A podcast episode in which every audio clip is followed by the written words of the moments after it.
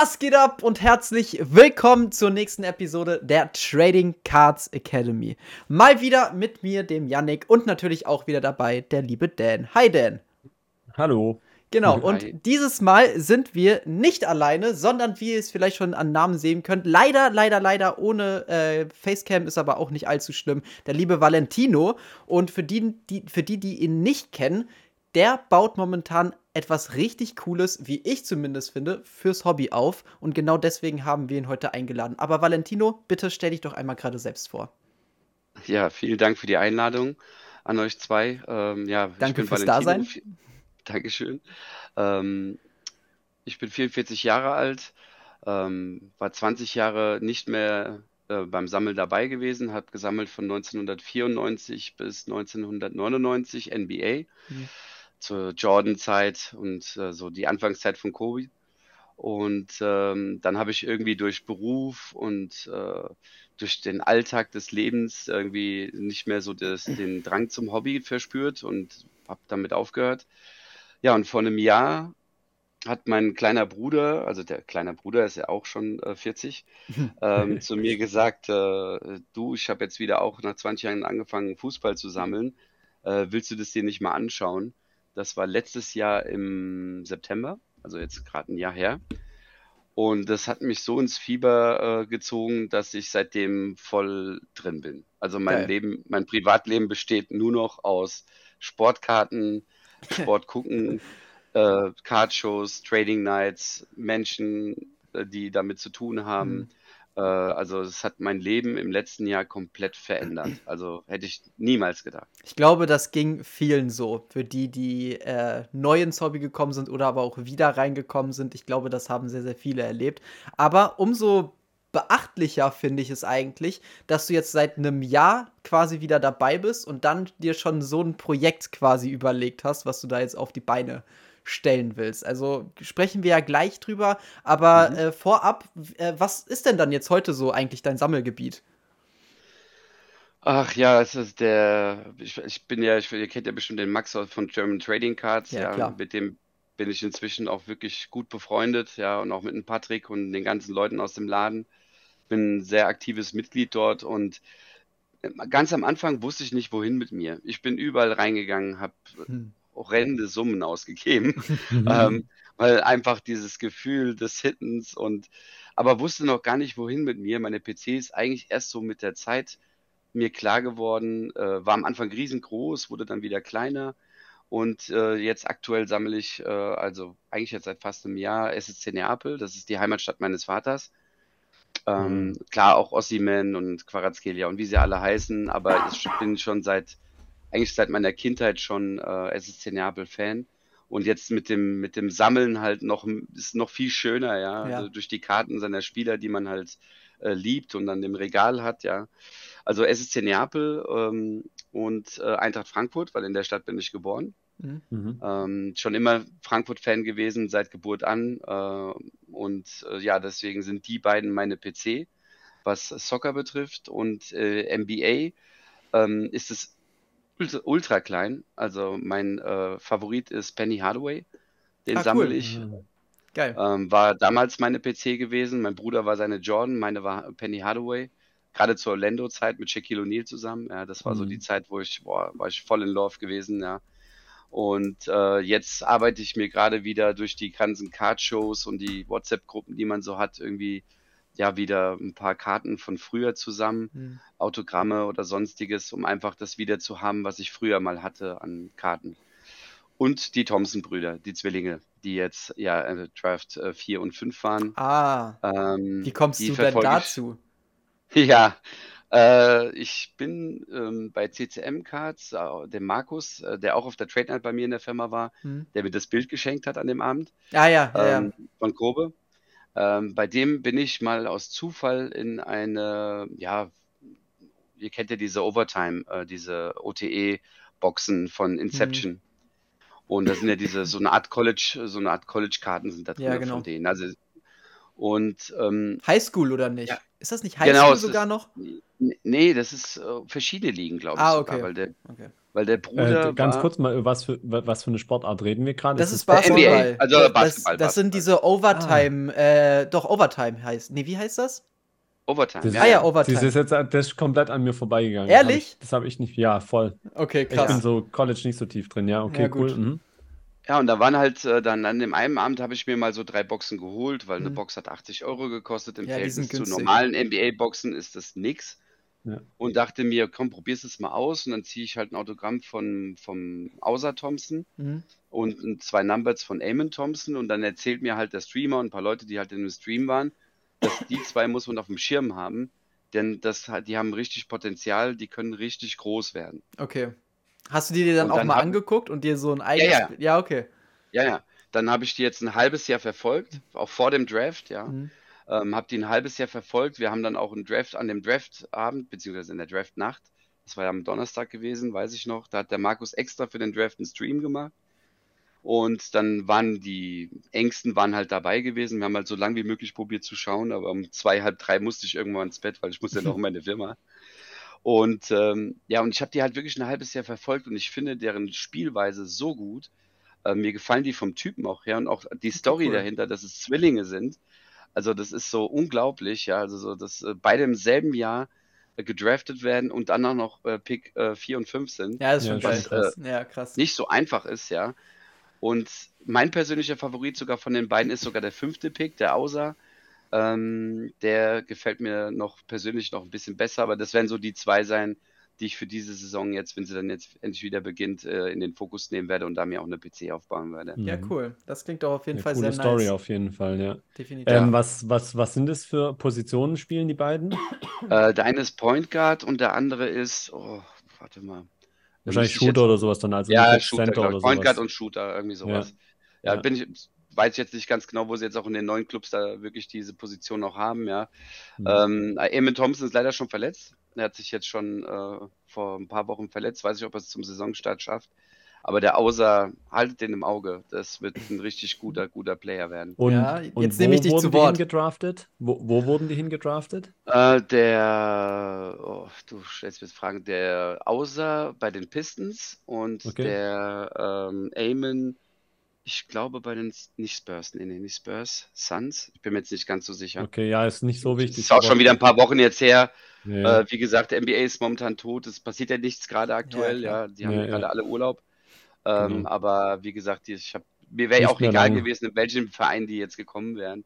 Mir war halt nur wichtig, egal, Hauptsache die spielen beide in der NBA und ja, und der Außer hat ein gutes Team erwischt mit den Pistons, ne? Ein junges Team. Ja, mega. Die, die gefallen das mir sowieso sagen. schon. Das, das glaube ich, genau. Also die, die werden, glaube ich, dieses Jahr viele Augen äh, auf ja. sich haben. So mit, mit Cunningham wieder zurück oder mhm. und die anderen auch alle dann zusammen. Ich glaube, da, da kann schon ein bisschen was passieren, auf jeden ich, Fall. Die haben, ich glaube auch, die haben bestimmt eine richtig gute Saison. Also gute Truppe auf jeden Fall, um weit zu kommen. Jo. Ja. Du hast es auch eben schon Sehr mal cool. erwähnt, äh, wegen deiner anderen Firma. Was machst du da? Einfach, dass die Leute dich noch mal ein bisschen besser kennenlernen. Entschuldigung. Alles gut. Ich bin ähm, auch ein bisschen krank. Also auch ja. hier für die Zuschauer, ne? Wenn ich mal ein bisschen am Husten bin, ich versuche mich extra so ein bisschen vom Mikrofon äh, mal wegzudrehen. Ich hoffe, das stört euch nicht allzu sehr. Aber nee, man hört es auch cool. gar nicht. Also das nee. machst du richtig, richtig gut. Sehr gut. ähm, ja, also ich äh, ähm, habe eine Firma, die heißt Herso GmbH. Mhm. In der Herso GmbH stellen wir ähm, ergonomische Gesundheitsstühle her, noch äh, mit eigener Produktion in Deutschland mit eigener Sattlerei, Näherei und Polsterei. Sehr gut, und, her damit. ja, ist kein ähm, Witz, ey. Du sitzt den ganzen Tag, das ist so schlimm. Also ich, ich kämpfe gerade richtig mit dem Thema. Das glaube ich. Ähm, wir haben, ähm, da, schade, dass du nicht an der Trade Night dabei warst, äh, weil da habe ich, haben nämlich viele, die diese Stühle ausprobiert mhm. und mit ein paar habe ich mich auch schon connected, die jetzt im Büro den anfechten wollen, dass sie den haben wollen. Mhm. Ähm, da können wir gerne uns nochmal so connecten, aber ja, ja. für mich ist die Gesundheit eigentlich die letzten 20 Jahre schon wichtig, weil ich komme aus diesem Business. Ich war, bin mit 23 irgendwie ins äh, Ergonomie-Stuhl-Business reingekommen bei einem anderen großen Hersteller damals. Und da war ich auch 13 Jahre lang gewesen, war da auch äh, Erstverkäufer, dann war Verkaufsleiter, später war ich auch Geschäftsführer gewesen.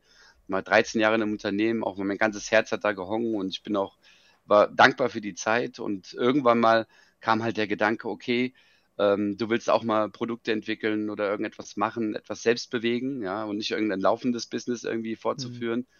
Und dann habe ich mich dann nach äh, 13 Jahren entschieden gehabt, mich von denen zu trennen, im Positiven, und habe mich dann selbstständig gemacht mit äh, meinem, äh, einer meiner besten Freunde und äh, ist auch mein Geschäftspartner bei der Firma Herso. Und äh, ja, dann kam eins zum anderen, eine Halle gemietet, die eher eine größere Garage war, ähm, und, und da angefangen irgendwie mit ein paar Nähmaschinen irgendwelche Stoffe und äh, Leder und Stühle zu beziehen und die dann an den Mann zu bringen und inzwischen sind wir in ein größeres Gebäude umgezogen und ähm, ja, es ist richtig schön geworden, sind 23 Mitarbeiter und haben uns jetzt aber auch spezialisiert auf, eine, auf zwei Nischen, weil das Büroschulgeschäft macht keinen Spaß mehr, es ist hart umkämpft. Mm, es ist wirklich hart umkämpft und ja, ja. Äh, ja, Amazon und Co. Stühle für 59 ja. Euro da, da zahle ich alleine nur für meinen, meinen Bezug schon mehr als 59 Euro. Und das, mhm. da habe ich mir gedacht, okay, was machst du denn? Wo, was gibt es für eine Nische, die auch wichtig ist für gesundes Sitzen? Und ähm, ja, dann kam ich auf Kindergärten, aber nicht mhm. für die Kinder, sondern für die Erzieher. Äh, weil die Erzieher okay. überwiegend ja auf diesen kleinen Holzhockern sitzen, die ja. um mit den Kindern zu spielen. Mhm. Und äh, das sind ja erwachsene Menschen. Die Ergonomie deren Körper, das Körper von denen das, das passt nicht und das ist auch äh, äh, absolut ungesund. Ja, und dann irgendwie habe ich einen Stuhl entwickelt, drei verschiedene Modelle, die jede Bedürfnisse irgendwie abdecken, die im Kindergarten irgendwie wichtig sein könnten, ja. Und dann hat sich das so entwickelt und inzwischen sind wir einer der größten äh, Stuhllieferanten in Kindergärten deutschlandweit, haben auch schon über 20.000 Kunden. Und ähm, ja, das ist so unser Steckenpferd aktuell. Und dann kam ja Corona das, ich glaube, jeder hat seine eigene Story zu Corona. Ja. Ähm, jetzt auch nichts Negatives, sondern einfach nur. Ja, ja da ähm, gibt es alles Mögliche, das stimmt. Ja, die einen hat es richtig gut erwischt sogar noch und die anderen hat es halt runtergerissen auch. Ja, ich habe leider zu denen gehört, äh, die leider davon nicht profitiert haben. Was heißt, ja, profitieren sollte man nicht in einer Krise, aber ja. manche profitieren halt durch solche Krisen, was auch okay ist, ja. Man hat es ja dann in dem Moment auch gebraucht, was die haben. Ähm, aber bei uns war es halt so, ich weiß nicht, ob ihr euch noch erinnern könnt, als die äh, Merkel, die in meinen Augen einen guten Job gemacht hat, vielleicht nicht politisch werden, aber die mussten ja die Kindergärten, die Schulen schließen. Heute mhm. weiß man, dass es eine Fehlentscheidung war. Aber stand, äh, äh, damals war es dann so, dass ich dann auf einmal von heute auf morgen keine Kunden mehr hatte. Mhm. Meine Kunden gab es mhm. nicht mehr. Ja, klar. Die waren alle weg. Also die waren jetzt zwar noch da, aber die durften ja nicht mehr die Kita besetzen. Mhm. Und das mit diesen Notbesetzungen und alles, das kam ja erst Monate später und dass es so langsam wieder kam. Also ich hatte einfach mal so ein halbes, dreiviertel Jahr keine Kunden. Ja. Gut, also und, wir brauchen, wenn ich kurz einhaken darf, um das ja. mal auch äh, vielleicht ein bisschen auf Trading Cards zu übertragen. Also okay, ja, ja, okay, okay. Nur wenn ich nee, so weit ich mein, hinaus nee, nee, Nein, nein, um Gottes Willen, nee, ich meine nur, das merken wir jetzt ja im Trading Card Bereich, haben wir es jetzt auch gemerkt. Was ich damit sagen will, ist einfach Thema Unsicherheit was mhm. dich da getroffen hat, was ja die, den ganzen Staaten alle getroffen hat. Keine, kein Mensch wusste ja, wo führt uns das ganze Thema noch hin und dementsprechend ja. tätigt natürlich keiner mehr Investitionen. Ja. Und ich wollte nur das sagen, das sehen wir jetzt auch gerade, haben wir in letzter Zeit auch in den Trading Cards gesehen. Ne?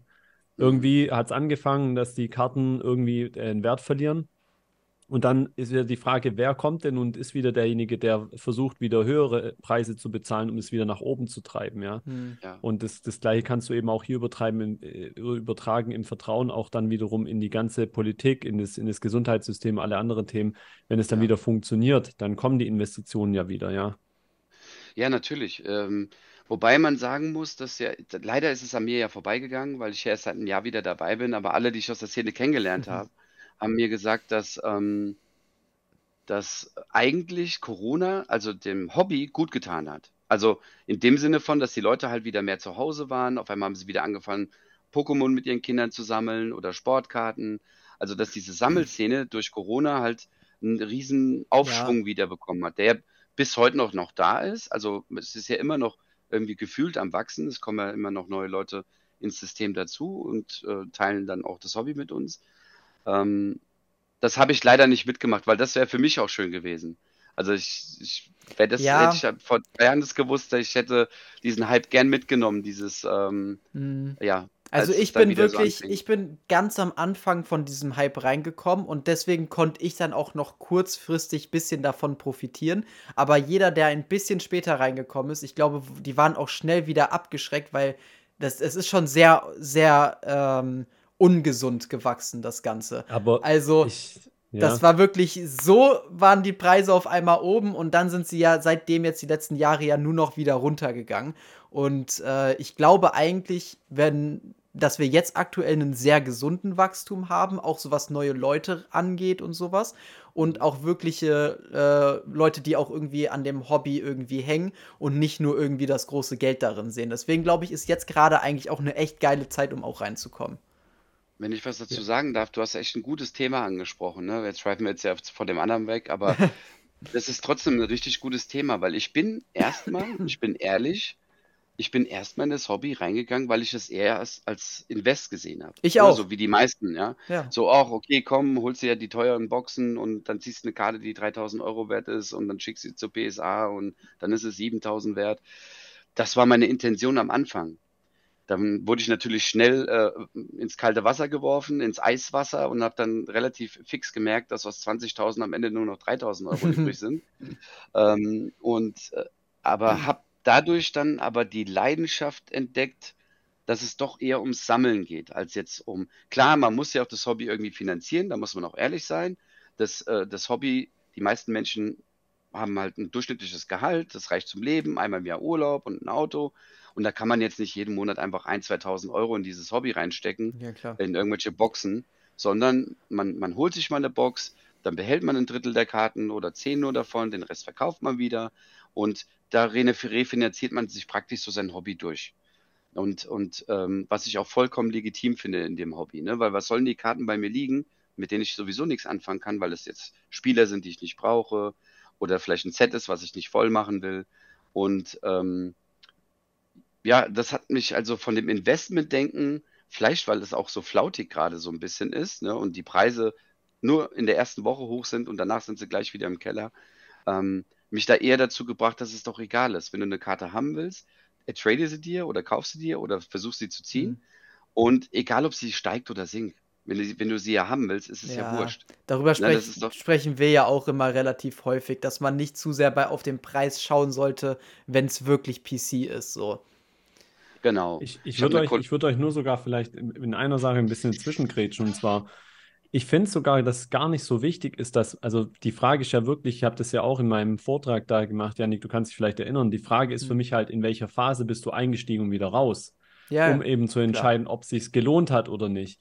Und eigentlich ist sogar jetzt der viel, viel bessere Zeitpunkt, um reinzugehen, mhm. weil du dir nicht so arg viel Sorgen machen musst, dass jetzt noch so wahnsinnig viel weit runtergehen kann. Ja. Zumindest nicht in den Bereichen, wo wir uns so beschäftigen. Ja, also es gibt natürlich immer noch 30.000 äh, Euro Justin Herbert äh, RPA oder sonst irgendwas, wo, wo immer noch das Potenzial da ist, dass so eine Karte irgendwie auf 2.000, 3.000 mal runterfallen kann. Aber von den ganzen anderen, diese wirklich crazy Sachen, die wir da erlebt haben, wo du, wie du richtig gesagt hast, so extreme total absurde Anstiege passiert sind, die jetzt natürlich auch wieder komplett weg sind. Ähm, die Gefahr ist jetzt auf jeden Fall mal weg und ich finde mhm. es eher sogar für diejenigen, die ein bisschen mit Investgedanken jetzt reingehen, interessanter, ja, ähm, jetzt zu kaufen und äh, zu gucken, was kann denn tendenziell jetzt wiederum in, in der Zukunft ähm, steigen, in Anführungszeichen. Da gebe ich dir ja. auch vollkommen recht. Also es ist, äh, es ist jetzt aktuell wirklich die Zeit, also gerade wenn man auch an Investieren denkt, ja, und, und, und ein bisschen gambeln und spekulieren, dass die Karten wieder steigen. Ähm, die Saison hat ja noch gar nicht richtig begonnen. Also jetzt gerade im Soccer-Bereich, wo ich jetzt viel unterwegs bin. Ähm, das ja. sind ja erst die ersten ein, zwei Ligaspiele gewesen, jetzt schon wieder Länderpause. Das heißt, das heißt noch gar nichts wie äh, Rookies, gerade auch die aus dem letzten Jahr, ähm, die können ja dieses Jahr trotzdem performen und auf einmal explodieren deren Karten wieder. Ähm, und die gibt es momentan teilweise für ein Abo und ein Ei. Ja? Also so, ich sag nur Mudrik, ja, der so am Anfang so gehypt war, wo inzwischen die zu 25, die man eine Zeit lang 250 Euro wert war, aktuell für 30 Euro zu haben ist.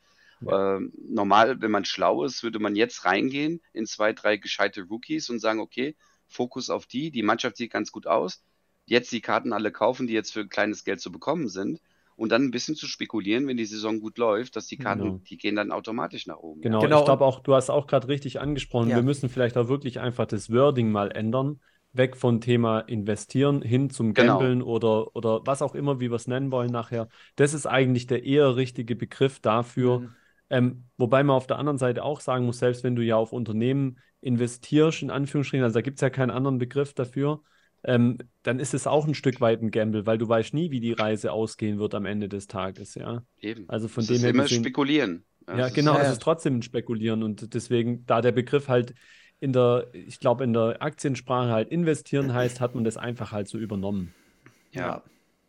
Ja, und wir haben halt noch das Glück, dass es halt etwas ist, was wir anfassen können, was wir sehen, äh, wo man auch noch was davon hat, im Gegensatz zu ähm, Bitcoin oder, oder irgendwelchen Aktien, Wertpapieren, wahrscheinlich was, Aktien, ja. genau. Ja. Ja, und wir haben ja noch was davon, ne? haben tolle Karten, die ja heutzutage auch echt super abgefahren teilweise auch sind, ja. Und also es ist was nützlich ist, mit was, was Spaß macht und vielleicht auch sogar auch ein bisschen Investition. Also wir wollen ja weg von dem Begriff, also auch immer, ja. ähm, äh, ja, ihr wisst, was ich meine. Ne? Also es ist Investdenken, muss man jetzt ein bisschen weglassen. Also das habe ich ja sowieso schon lange weggelassen jetzt, aber äh, klar, man spekuliert ja auch auf Rookies. Ne? Also Ja. egal in welchem Das Sport man geht, man geht auf Rookies und hofft dann halt einfach, dass derjenige ein tolles Jahr hinlegt und oder auch wenn es erst in zehn Jahren ist. Und wenn man die Karten aber schon vor zehn Jahren hatte, hat in seiner Sammlung und der dann mit 30 auf einmal seine Karriere einen riesen Boom bekommt, was wollen die Menschen denn von ihm haben? Die wollen nicht aktuelle. Klar, die aktuellen Karten steigen in dem Moment auch, aber wenn du da eine Rookie-Karte stehen hast, auch wenn sie ohne Autogramm ist, wird es immer eine seiner ersten Karten sein und die hat halt Ja. den größten Stellenwert in der, in der Sportszene, würde ich sagen. ja, Ja. absolut. So, so viel auf Gut, jeden Fall jetzt jetzt- erstmal zu unserem kleinen äh, Kartenexkurs. ähm, Genau. Beziehungsweise kennen die Leute dich ja jetzt auch erstmal, äh, das was ja auch ganz schön ist. Dann jetzt der Grund, warum du eigentlich hier bist. Du hast eine neue Handelsplattform entworfen. Ich will es aber jetzt auch nicht nur Handelsplattform nennen, nämlich Card Arena. Lieber Valentino, erzähl uns doch erstmal jetzt, was, äh, was Card Arena eigentlich ist. Beziehungsweise auch gerne, wie du überhaupt dazu gekommen bist, eine eigene Plattform zu bauen. Das ist sogar eine richtig gute Frage, die ich auch sehr leicht beantworten kann. Und ich glaube, äh, 100.000 Menschen allein in Deutschland können die Frage beantworten. Ähm, mich hat es einfach genervt, äh, dass es keine Plattform gibt, zumindest nicht im Eu europäischen Raum, und hier befinde ich mich ja, ähm, die irgendwie einfach zu handeln ist, wo man halt sehr schnell seine Karten wieder los wird, um re zu reinvestieren oder mehrere Karten verkaufen kann, dass man sich vielleicht eine Wunschkarte davon kaufen kann. Ähm, und eBay, also eBay ist eine tolle Plattform. Ich will auch eBay gar nicht schlecht machen. Na, ich Aber mach eBay ist das, halt ich mach die oft genug schlecht im Podcast. Es ist okay. Nee, ich will sie gar nicht schlecht Nee, machen, ich weil weiß. eBay ist ja, ist ja eine tolle Plattform, aber eBay kriegst du von Unterhosen bis Socken bis Schraubenschlüssel. Du kriegst halt, das ist eine Plattform, wo du halt einfach alles kriegst. Und ähm, die Trading-Karten-Szene ist jetzt nicht klein, aber im Vergleich zu das, was auf eBay drauf ist, ist es natürlich ein ganz, ganz kleiner Teil nur davon. Und mich hat's genervt, wenn ich jetzt äh, ein Beispiel, ich sage jetzt einfach mal Johns, Johnson Auto eingegeben habe, ja, irgendein Baseballer, Hm. äh, kommen dann irgendwelche Schraubenschlüssel, wo halt eben das Wort Auto halt da drin sind, ein Schraubenschlüssel fürs Auto, äh, weil die Marke Johnson heißt und dann kommen dann erstmal 100 Stück, bis ich dann auf der fünften Seite irgendwann mal eine Karte dazu gefunden habe. Äh, und das gleiche geht natürlich auch wieder mit dem Verkaufen. Ja, es ist halt Ja. sehr kompliziert. Es ist ähm, für die, für unser Hobby einfach nicht gemacht. Es ist Mhm. eine Plattform, wo man alles los wird, aber es ist einfach nicht eine Plattform, die zu uns passt als, als Nutzer, als Sammler und auch vielleicht auch Leute, die halt große Shops haben, die Karten ankaufen und sie Ja. wieder verkaufen. Ähm, das ist diese Plattform einfach absolut ungeeignet. Ja. Und das hat mich so genervt, ja. Und mit meinem Sohn habe ich äh, im vergangenen Jahr haben wir noch äh, ein bisschen Pokémon zusammen gemacht. Er ist jetzt auch komplett weg vom Pokémon, der ist jetzt voll in und äh, voll im, im, im Fußballfieber. Und äh, da habe ich mir gedacht, okay, es gibt ja schon so eine ähnliche Plattform, die ich jetzt natürlich nicht nennen möchte, äh, die halt sehr simpel gemacht ist für das TCG-Hobby. Ähm, und es ist so einfach, eine Karte reinzustellen oder auch mehrere innerhalb weniger Minuten. Äh, und dann habe ich gedacht, warum gibt es das eigentlich nicht für uns aus der Sportszene? Hm. Ja, ich meine, wir machen ja nichts anderes. Wir haben halt eben äh, echte Menschen drauf und keine gemalten Figuren. Äh, aber sonst, das Prinzip ist doch das gleiche. Wobei halt Sport halt deutlich komplexer ist jetzt wie, wie TCG, weil da hast du ja meistens dann, äh, gibt es noch Parallels, äh, Reverse Ja, oder sowas und äh, ein paar Special-Karten. Aber dann hört es ja auch schon wieder auf. Deswegen ist es, war es sehr, sehr schwierig, eine einfache Plattform hinzubekommen mit dem komplexen Hobby, was wir haben, weil eine Karte gibt es teilweise in 50 Varianten. Wenn man jetzt alle Nummerierungen durchgeht, alle Parallels von Purple, Gold, Lava und, und, und.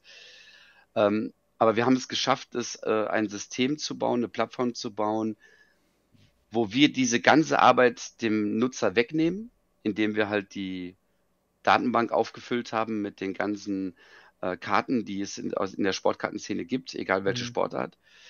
Und alles praktisch schon ähm, nur noch anwählbar ist. Also du gehst jetzt zum Beispiel auf ähm, Donruss 2022, Soccer, Messi und dann siehst du alle, die aus diesem Set sind.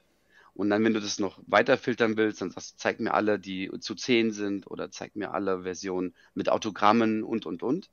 Und dann werden dir auch nur diese Karten angezeigt. Und dann, klickst du auf die Karte, sagst, die habe ich einmal, Mint 9, 8, je nachdem, wie du sie einschätzt, was für eine Qualität sie hat, ist sie gegradet oder nicht. Kannst auch gegradete Karten hinterlegen. Ähm, ist auch alles schon vorgegeben mit den Grading Numbers, dass du auch die Seriennummer eingeben kannst. Also wirklich total easy going. Und dann drückst du deinen Preis drauf und drückst auf Verkaufen und die Karte ist für jeden zu haben. Also ohne dass man erstmal überlegt, okay, was schreibe ich jetzt in die 80 Zeilen rein? Also welche Buchstaben mhm. verwende ich, die mit 80 Buchstaben all das beschreiben, was diese Karte kann. Und das ja. geht meist nicht. Ne, wenn du schon das Set, den Jahrgang, den Spieler äh, und das Parallel einträgst, kannst du manchmal teilweise gar nicht mehr den Verein noch dazu reinschreiben. Ja, dass du sagst, zeig mir äh, das Bayern München oder sonst wen, ja. Und das ist hier halt komplett anders. Es ist halt so, dass wir sagen, das sind die Karten, die hat Panini in dem Set gemacht. Und dann suchst du dir einfach nur die Karte aus, die du verkaufen willst. Mhm. Und äh, mit wenigen Klicks, also wir haben es oft durchgecheckt. Also wenn man sich nicht so gut auskennt oder wenn man auch jetzt nicht so affin ist mit PC oder mit Handy, ähm, dauert es trotzdem maximal 30 Sekunden bis eine Minute und die Karte ist online für jeden verfügbar. Und mhm. ich brauche, wenn ich 30 Anzeigen mache auf eBay, das mache ich dann meistens sonntags, einziger freier Tag, verbrauche ich fünf Stunden damit, um 30 Karten reinzustellen. Ja. Weil du willst ja dann auch alles perfekt haben. Du willst ja versuchen, Entschuldigung, so detailliert wie möglich anzugeben, damit man dich findet. Ja, dann auch das Problem mit Versand. Ja, eBay nimmt da dann nicht in die Hand. Was musst du denn an Versand nehmen, wenn jetzt ein einer aus Dänemark bei dir kauft? Oder was muss denn jemand von dir jetzt nehmen, der, dem du die Karte nach Frankreich schicken musst? Ja, und viele Leute kennen sich doch nicht so aus. Ich klar, so die Leute wie jetzt wie wir, die regelmäßig am Tag zehn Karten vielleicht durch Deutschland oder durch Europa schicken, weil wir genügend Karten online haben. Für die ist es normal, aber für Leute, die sich nicht so gut auskennen, sind die damit total überfordert und sagen, ach, ich habe da gar keine Lust drauf und lassen es auch eigentlich in der Regel. Und dann liegt dann diese Wunschkarte vielleicht von einem anderen Menschen aus einem anderen Land bei jemandem auf dem Tisch, der sie eigentlich gar nicht haben will. Und die, diese, diese Einfachheit das ist auch die Firmenphilosophie, so einfach wie möglich. Das ist unsere erste Regel, die steht ganz oben. Und alles, was wir programmieren, alles, was wir machen, damit die Seite mehr kann, muss immer nach diesem Satz funktionieren. So einfach wie möglich. Es muss mhm. so einfach wie möglich bedienbar sein. Mhm. Dass man auch Spaß dran hat zu sagen, okay, ähm, ich habe jetzt 112 Karten hier, die würde ich gerne alle reinstellen und brauche dann vielleicht, wenn es hochkommt, eine Stunde dafür wenn man ge geschickt ist und sich dann richtig fit ist im System, wahrscheinlich noch nicht mal eine halbe Stunde. Und die Karten sind drin und man hat da keine Kopfschmerzen mehr. Und das System sagt ja auch, okay, jetzt hat gerade jemand aus Dänemark einen Stuhl, äh, Entschuldigung, Stuhl. Man merkt, dass ich noch von der Arbeit gerade kam. äh, witzig, dass jemand aus ähm, Dänemark bei dir jetzt eine Karte gekauft hat und dann musste der Däne genau das bezahlen, was du hier in Deutschland bezahlen musst. Das geben wir schon vor. Also ja. das heißt, du musst gar nicht dir über Gedanken machen, wie du das machst, sondern das System sagt, der Kunde hat drei Auswahlmöglichkeiten jetzt nach Dänemark mit, äh, also jetzt ohne Sendungsverfolgung mit und mit mhm. Käuferschutz und dementsprechend muss er immer einen höheren Betrag bezahlen. Je höher die Karte ist, machen die freiwillig natürlich mit Versicherung und allem. Und aber du brauchst dir keine Kopfschmerzen machen und du kriegst mhm. auch das Geld, was du wirklich dann auch dafür bei der Deutschen Post bezahlen musst. Und das ist halt auch wichtig. Ne? Wie oft ja. hat man eine Karte irgendwo ins Ausland verkauft, hat 7,99 Euro reingeschrieben und am Ende war man bei 23 Euro. Ja, wenn man die Karte dann dorthin geschickt hat, weil dieses Land in einer anderen Zone war, was man nicht berücksichtigt hatte, ja. Mhm. Und viele haben auch Angst davor. Viele machen ja nur Deutschland und dadurch grenzen sie sich auch ein, ja. Nee. Und ähm, bei Kadarena wird es halt am Anfang so sein, dass wir direkt europaweit vernetzt sein werden. Also dass alle äh, Länder aus Europa, die auch nicht in der EU sind, dabei sind, bis auf eins, zwei Länder, wo es aktuell nicht geht. Ich glaube, das ist jedem bewusst. Hm. Sonst sind alle hinterlegt. Ähm, und äh, dann, wenn das Konzept funktioniert, möchten wir natürlich das Ganze dann auch sehr global machen. Dann auch gleich mit Amerika, mit Australien, mit Asien, Japan, alles, was dazugehört, dass man theoretisch, wenn man das möchte, in die ganze Welt auch verkaufen kann. Hm. Mir, mir kommen jetzt im ersten Moment, äh, fallen mir zwei Fragen ein, die, die, die ja. wahrscheinlich die meisten interessieren wird.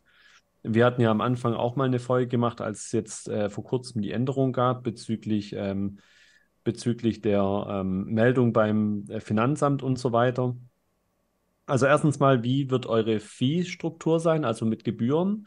Hm. Äh, das wäre so mal eine Frage, die mit Sicherheit viele interessieren wird. Ähm, und das Zweite, wie gesagt, wäre dann, wie ist es dann gerade mit Thema Privat, äh, äh, Business, also geschäftlich? Gibt es da irgendwelche Unterschiede dann? Also kannst du da vielleicht ein bisschen was dazu sagen? Klar, sehr gerne. Also das sind, das sind auch eigentlich die meistgestelltesten Fragen, egal jetzt auf, auf Instagram oder auch so, ich, die ja. wir per Mail bekommen. Okay, welche Frage ich als erstes eine? Ich würde erstmal die Fee beantworten. Ja, also ja. bei der Fee ist es so, die ist ultra fair, die liegt bei 5% mhm. für ganz Europa. Egal auf welchem äh, Land, in welchem Land man verkauft, liegt die bei 5%. Es muss man auch machen, weil sonst würde das Konzept sich nicht tragen können, weil wir haben ja jetzt aktuell Stand mhm. heute vier Programmierer, ab Samstag wahrscheinlich fünf Programmierer. Ähm, und das Serverkonstrukt und alles, was dazugehört, das ist ja auch ein riesen Kostenaufwand. Also 5% äh, habe ich lange kalkuliert dafür, du. dass das machbar ist. Das klingt ähm, auch sehr, sehr fair, 5%. Denke also. ich. Ja, weil jeder sagt dann halt, okay, eBay gibt es ja in Deutschland umsonst. Aber äh, sobald man halt ins Ausland geht, äh, ja, genau, privat, privat mhm. ne? aber nur auch in Deutschland, ne? weil sobald es dann ins Ausland geht, dann kostet es auch wieder. Ähm, aber eBay kann einem diesen Service nicht geben. Aber darauf will ich jetzt gar nicht hinaus, sondern 5% ist äh, die Fee fest und äh, nichts, also es kostet nichts, es gibt kein Abosystem, es gibt kein Abo-Modell, man kann sich auch nicht durch extra Geld irgendwelche Tools kaufen, die, wo die profitieren würden. Das gibt es nicht auf dieser Plattform. Also die Plattform ist kostenfrei für alle und man bezahlt nur, wenn es einen Trade gab. Und alle, die jetzt an der Closed Beta teilnehmen werden, äh, die auch begrenzt ist bis 2000. Also 2000 ist jetzt die maximale Anzahl, die wir annehmen werden für die Closed Beta, die jetzt ja Mitte, Ende Oktober äh, online gehen wird, also live gehen wird. Äh, kriegen die Nutzer, die, die die Anfangsstrapazen mit uns mitmachen, also wenn man merkt, okay, da gibt es noch einen Bug, da müssen wir noch was beheben, da ist irgendwie noch ein Fehler drin, das merkt man natürlich erst, wenn mehrere Menschen gleichzeitig daran arbeiten. Wenn ja, wir jetzt untereinander alles prüfen, funktioniert alles, aber wie verhält sich das, wenn mal 500 Leute gleichzeitig drauf sind oder 200 mhm. oder 250? Und ähm, als Bonbon für die Menschen, die, also für die Sammler, die jetzt dann mitmachen werden, jetzt ähm, zum Start, haben die für ein Jahr lang die Fee zum halben Preis. Das heißt 2,5 Prozent für zwölf Monate nach Release, also nicht jetzt ab der Anmeldung, sondern wenn wir live gehen, ab dem Moment ähm, haben die den, das Bonbon, dass sie halt nur zweieinhalb Prozent Fee bezahlen, ja? Mhm. dass sie halt diesen Start mit uns zusammen machen. Und wir sind noch am Überlegen, so ein kleines Gimmick noch zu machen, dass man, wenn man das möchte, kann man sein, an seinem Benutzerprofil ähm, äh, wir sind noch nicht sicher, wie wir es machen wollen, so eine Art wie so Beta-Tester oder Beta-User oder sowas, dass man erkennt, okay, das sind Urgesteine. Also wenn wir gehen jetzt mal davon aus, Arena in drei Jahren und dann gibt es nur diese 2000 Menschen, die damals damit angefangen haben. Und dem wollen wir wie so eine Art Zeichen geben, dass die von Anfang an dabei gewesen sind. Das ist cool. Ich weiß ja. nicht mehr genau, ich war, ich war damals auch einer der ersten, die Market Movers gen genutzt haben. Ich weiß, dass die damals auch so einen Brief rausgeschickt haben und man hat, ich glaube, so einen Sticker auch bekommen, wo auch das eben bestätigt wurde, dass mhm. man so First User ist und bla bla bla. Ja. Kann ich mich, kann ich mich auch noch äh, gut äh, Ja, das, das sind äh, so Kleinigkeiten, die freuen einen dann halt, ne? Das kennt man ja auch irgendwie von anderen Businesses, wie, keine Ahnung, ein Fitnessstudio. Einer der ersten Leute, die sich da angemeldet haben, die bekommen dann irgendwie eine schwarze Karte oder sowas, weißt du? Ja. Irgendwie genau. so, so Kleinigkeiten. Genau. Da freut man sich natürlich einfach als Kunde drüber, das ist natürlich cool. Ja. Aber es ist auch richtig. Ich meine, du musst ja auch was zurückgeben, ne? Weil im ersten Moment ist es ja so, dass die Leute vielleicht auch ein größeres Verständnis haben, weil sie halt wissen, okay, wir sind die Ersten, die Plattform geht gerade online, ja. Äh, dass nicht alles von Anfang an, vielleicht läuft ja auch alles Anfang, von Anfang an reibungslos, das wissen wir nur nicht, hm. ähm, aber das Verständnis für Änderungen ähm, äh, ist dann einfach größer und, dann, und das wollen wir dann praktisch so als Dank zurückgeben dafür, ja. Mhm. Einmal in Form der Fee und einmal halt auch noch ähm, dann noch irgendwie ein Giveaway, ein Gimmick, irgendetwas, was, wofür sie belohnt werden, wo wirklich auch im Nachgang kein anderer mehr das bekommen kann, ja. Mhm. Und jetzt nochmal zu diesem Steuergesetz zu kommen. Da habe ich auch mir lange Gedanken darüber gemacht, weil das ist ja so, jeder, also jeder Zweite hat einfach so eine Angst davor, wenn nicht sogar von 3-2. Und ich glaube, das ist auch der Grund, warum der Markt momentan so schwächelt bei uns. Also warum die Karten so fallen, weil ich habe ja selbst auf der Cardvention auf der Card Show in Frankfurt Karten angeboten bekommen, 40 Prozent des Last Coms, damit die Leute überhaupt etwas verkaufen. Und so kommt es ja nicht raus beim Finanzamt, ja. Und ähm, ich habe mir was richtig Gutes überlegt. Ich weiß, bin noch in den letzten Zügen vertragstechnisch, aber ich werde einen, mit einem Steuerberater zusammenarbeiten, einem reinen Online-Steuerberater, der auf unserer Plattform eine extra Sparte hat, die, wo es nur um die Steuerberatung geht, ähm, mit Tutorials, mit Videos, wo erklärt wird, was muss man machen. Man braucht auch keine Angst davor haben, weil wenn man jetzt über die 2500 gekommen ist, gibt es so viele verschiedene Dinge, die man tun kann, dass man erstmal noch gar keine Steuern bezahlen muss. Das weiß halt nur niemand. Oder was muss ich denn dann überhaupt zahlen? Was kommt denn überhaupt auf mich zu? Ja, muss genau. ich denn versuchen, irgendwie alles heimlich zu machen, hm. fünf PayPal-Accounts benutzen und den von meiner Tante, von meiner Oma, von meiner Freundin, damit hm. ja das Finanzamt nicht merkt, dass mein PayPal-Account über 2000 Euro Traffic hatte. Genau. Und ich glaube, das ist das Kernproblem, was die, die Szene hat, ja. Und dafür habe ich eigentlich eine Lösung, weil ich bin ja auch privater Sammler, ich verkaufe auch privat. Nur weil ich jetzt selbstständig bin, heißt es ja nicht, dass mein Sammelbusiness Selbstständigkeit hat. Hat es nicht. Es ist rein privat, was ich mit den Sammeln bis jetzt mache. Und ich habe auch schon, bin ich ehrlich, kann ich offen auch sagen, äh, über 20.000 Euro dieses Jahr schon auf eBay verkauft. Aber ich habe keine Angst davor, weil ich mich lange und intensiv mit meinem Steuerberater von meinem Unternehmen unterhalten habe. Und nur ein kurzer Punkt, meine Ausgaben sind viel höher als meine Einnahmen, die ich habe. Und ich kann diese nachweisen. Ja, und die kann ich ja gemeinsam in der Steuererklärung auch abgeben, auch ohne eine Selbstständigkeit. Und dann wird das Ganze natürlich dann geprüft, aber ich bin jetzt auch kein Steuerberater. Ich möchte jetzt natürlich jetzt auch keine, ähm, da sollte man sich jetzt nicht dran festhalten, da sollte jeder seinen Steuerberater fragen oder den Steuerberater, der dann auch in Zukunft auf Katharina sein wird. Den kann man dann auch beauftragen, wenn man das möchte. Also das heißt, das ist dann meine Leistung an ihn, dass unsere Community mit ihm zusammenarbeiten kann und er macht für die die Steuererklärung, wenn es jetzt um das Sammelthema geht. Ja. Und äh, es ist auch extra ein Online-Steuerberater, der dann auch damit klarkommt, dass halt viele Menschen mehr sprechen über Mails oder WhatsApp oder sonstigen Plattformen, so weniger dieses klassische ins Büro gehen, Papiere vorbeibringen, sondern ähm, die sind das gewohnt, die machen das schon seit über fünf Jahren so. Und das tut auch der Plattform, glaube ich, ganz gut, wenn die Leute noch ein weiteres Hilfsmittel haben und wir damit denen die Angst nehmen können. Ja. Also wir die Angst nehmen können, ey Leute, es ist nicht so schlimm, was ihr macht. Ihr hm. seid keine Steuerverbrecher.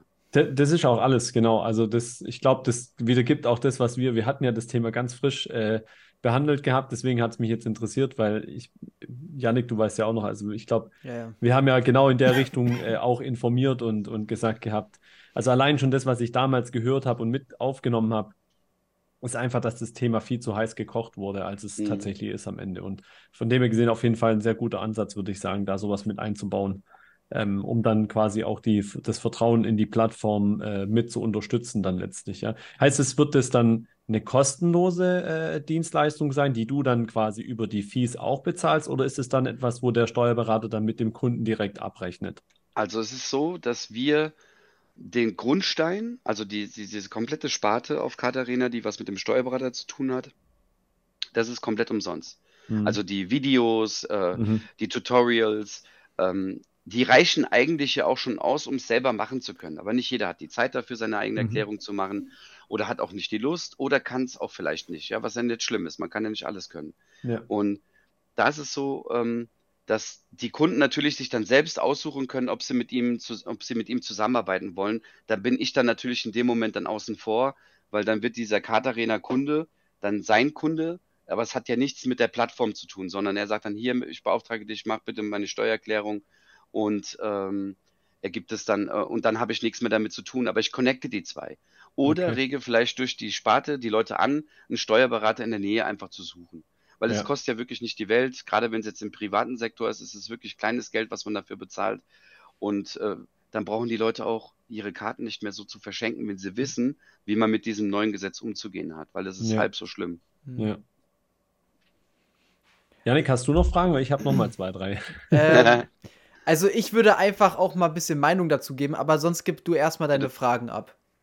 Ja. Weil sonst kommt Also das jetzt aus gegebenen Anlass, weil das dürfte dich mit Sicherheit auch interessieren und auch viele andere. Also ähm, wir sind ja, also ich bin jetzt gerade im Aufbau von einer Homepage mit einem Shop, ja. äh, Yannick ja auch.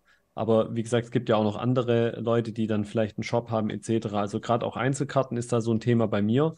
Ähm, wird es da Anbindungen geben, dass man sagen kann, Schnittstelle irgendwie, ich glaube, eine API nennt sich das, REST-API oder irgendwie sowas, äh, wo man dann zum Beispiel auch den Shop oder die Items vom Shop dann duplizieren können würde?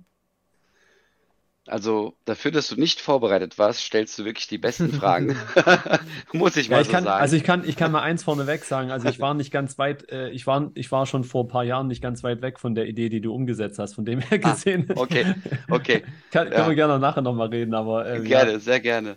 ähm, ja, es ist so, dass ähm, ist trotzdem witzig, aber ähm, es ist so, dass äh, wir verschiedene ähm, Anbindungen, also API-Schnittstellen programmieren werden. Äh, wir werden zum Beispiel JTL ist ja mit einer der meist, also bei den meisten Shops, die ich bis jetzt gehört habe, äh, steigen jetzt gerade alle irgendwie um auf JTL. Das binden mhm. wir gleich mit ein. Aber es wird auch Massenupdates geben mit ähm, CSV-Dateien, die man hochladen kann. Ja. Also mhm. wo äh, praktisch äh, wir äh, wo einfach nur die CSV hochgeladen wird und die Karten ja. sind mit einem Klick online gestellt. Also ja, praktisch nur reinschreiben, welchen Preis man haben will pro Karte, weil den muss man händisch eingeben, den kann man ja nicht maschinell, ein, also nicht ja. automatisiert eingeben, sondern aber man kann dann praktisch 1000 Karten vielleicht in 10 Minuten implementieren ins System. Ja. Ja, das ist auf jeden Fall angedacht. Das wird auch relativ äh, zeitnah nach dem Release schon kommen. Also im Release selbst wird es jetzt, also jetzt bei der Closed Beta wird es noch nicht dabei sein, aber es wird eine Roadmap geben, die veröffentlicht ist, wo diese ganzen Punkte, die noch alle kommen werden in den nächsten Monaten, da ist das ziemlich weit vorne. Ne? Also mhm. API-Schnittstellen, gerade auch für Gewerbetreibende, für ja. äh, Großhändler, für Leute, die Bulk äh, ankaufen und sie verkaufen wollen. Aber das Thema Bulk wäre noch vielleicht ganz interessant. Ähm, ich möchte also es gibt ein Limit auf bei Card Market. Also es gibt kein Limit, wie viele Karten man reinstellen darf, aber es gibt ein Limit, den Tiefstpreis, den eine Karte haben darf. Mhm. Weil ich, äh, gerade in der Pokémon-Szene ist es ja so, alle Base-Karten und Reverse-Karten dann irgendwann alle nur noch einen Cent kosten. Mhm. Und das ist natürlich für beide, also für den Käufer ist es natürlich super, wenn er für 1 Euro 100 Karten bekommt. Aber diese, diese Zumutung kann ich keinem Verkäufer ähm, zur Last legen, ja. ähm, dass er jetzt für einen Euro halt 100 Karten raussammeln muss aus dieser Box jetzt und dann ist es die 1, die 2, die 3, die 4 oder es ist dreimal die 2, dreimal die und dann ist man dann irgendwie, keine Ahnung, eine halbe, dreiviertel Stunde mit beschäftigt, das Päckchen für diese Person zu, äh, zusammenzumachen.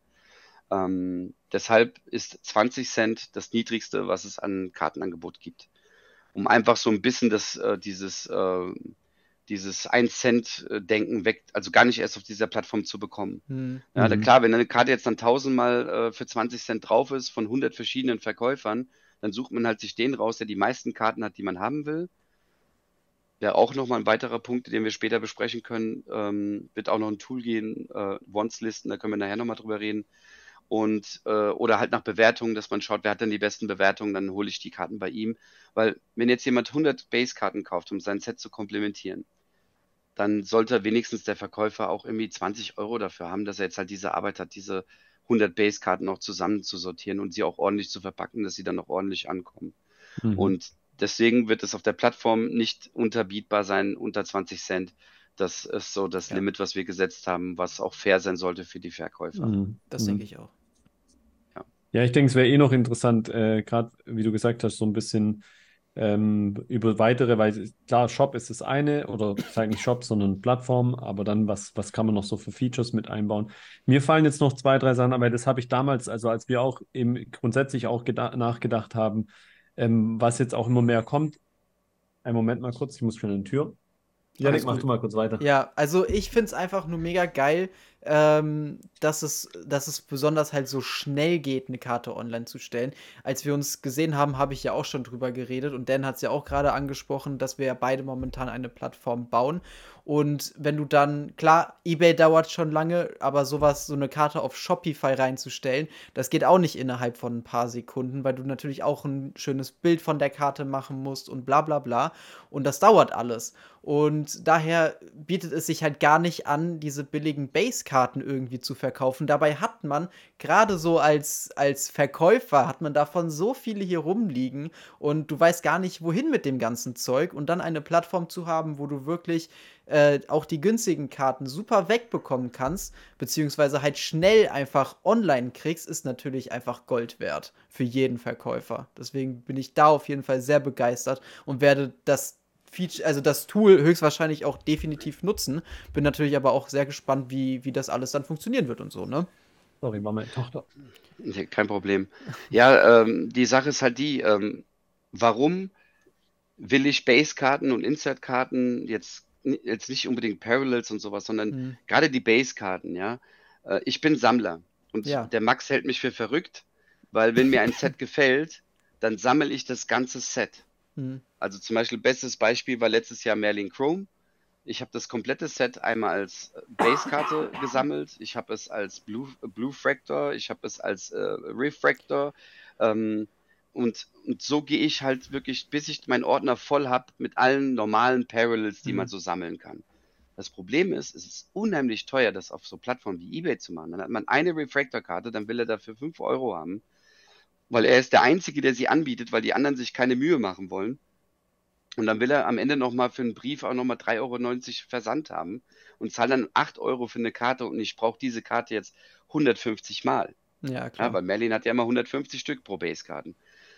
Und ich möchte mit der Plattform wieder die Sammler dazu zu bewegen, wieder zu Sammlern zu werden. Weil wenn du mit wenigen Klicks es schaffst, ein Set wieder zu komplementieren, werden auch Base- und Insert-Karten wieder interessant.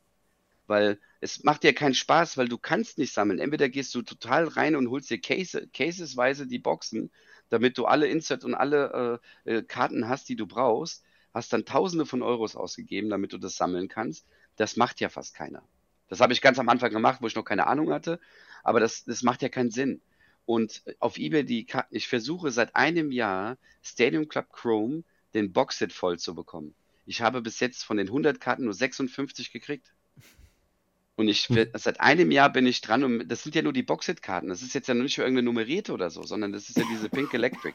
Und mhm ist, die meisten Leute machen sich nicht die Mühe, weil ach, für 5 Euro eine Karte ins Ebay zu stellen, habe ich einfach keinen Bock drauf. Ja. Da macht man immer nur Autogrammkarten und Low Numbers drauf. Und vielleicht durch diese Plattform werden die Leute auch wieder zu Sammlern, weil die Plattform die Möglichkeit gibt, auch wieder Inserts-Karten und Base-Karten interessant zu machen. Und dass sie auch in Hülle und Fülle verfügbar sein werden, weil man sich die Mühe macht, durch mhm. CSV vielleicht auch mal 30.000 Bullkarten aus einem Set online zu stellen und die Leute sagen, oh, mir fehlt noch die 1, die 9, die 10, die 11, die 12, die 14, 15 und so weiter. Und mit einem Klick Warenkorb bestellt und einmal nur Versand bezahlen und hat jetzt 86 Karten bekommen von den 150, die ihm noch gefehlt haben. Ja. Und dann hat er vielleicht für 20, 30, 40 Euro sein Set komplementiert. Und das ist so auch einer der Ziele von Card Arena, auch diese, diese Karten wieder zu besonderen Karten zu machen. Also dass die Leute einfach wieder Bock haben, auch zu sammeln, weil dann geht's mhm. ja. Ja. Mega. Ich denke, wenn ihr, wenn ihr euch das wirklich auf die Fahne schreibt, das hatten wir zuletzt auch mal gesprochen gehabt, also dann äh, fände ich es wiederum äh, mega nice, wenn ihr euch Gedanken machen könnt, wie ihr vielleicht auch so eine Art, bei PSA gibt es ja mit der Set Registry. Ja, ja also das hätte ich jetzt hat, auch gefragt. Ja, wer hat die coolsten, wer hat die, also wenn du ein Set zusammensammelst und du musst dann aber natürlich alles PSA gegradet haben. Ich sag mal, so ein Klassiker ist halt das Jordan Rookie Set, ne? So, jetzt hast du das Ganze als PSA 9. Dann gibt es aber einen, der hat zum Beispiel Jordan als 10 und alle anderen als 9. Dann ist, hat er, ist der in der Set Registry Nummer 1.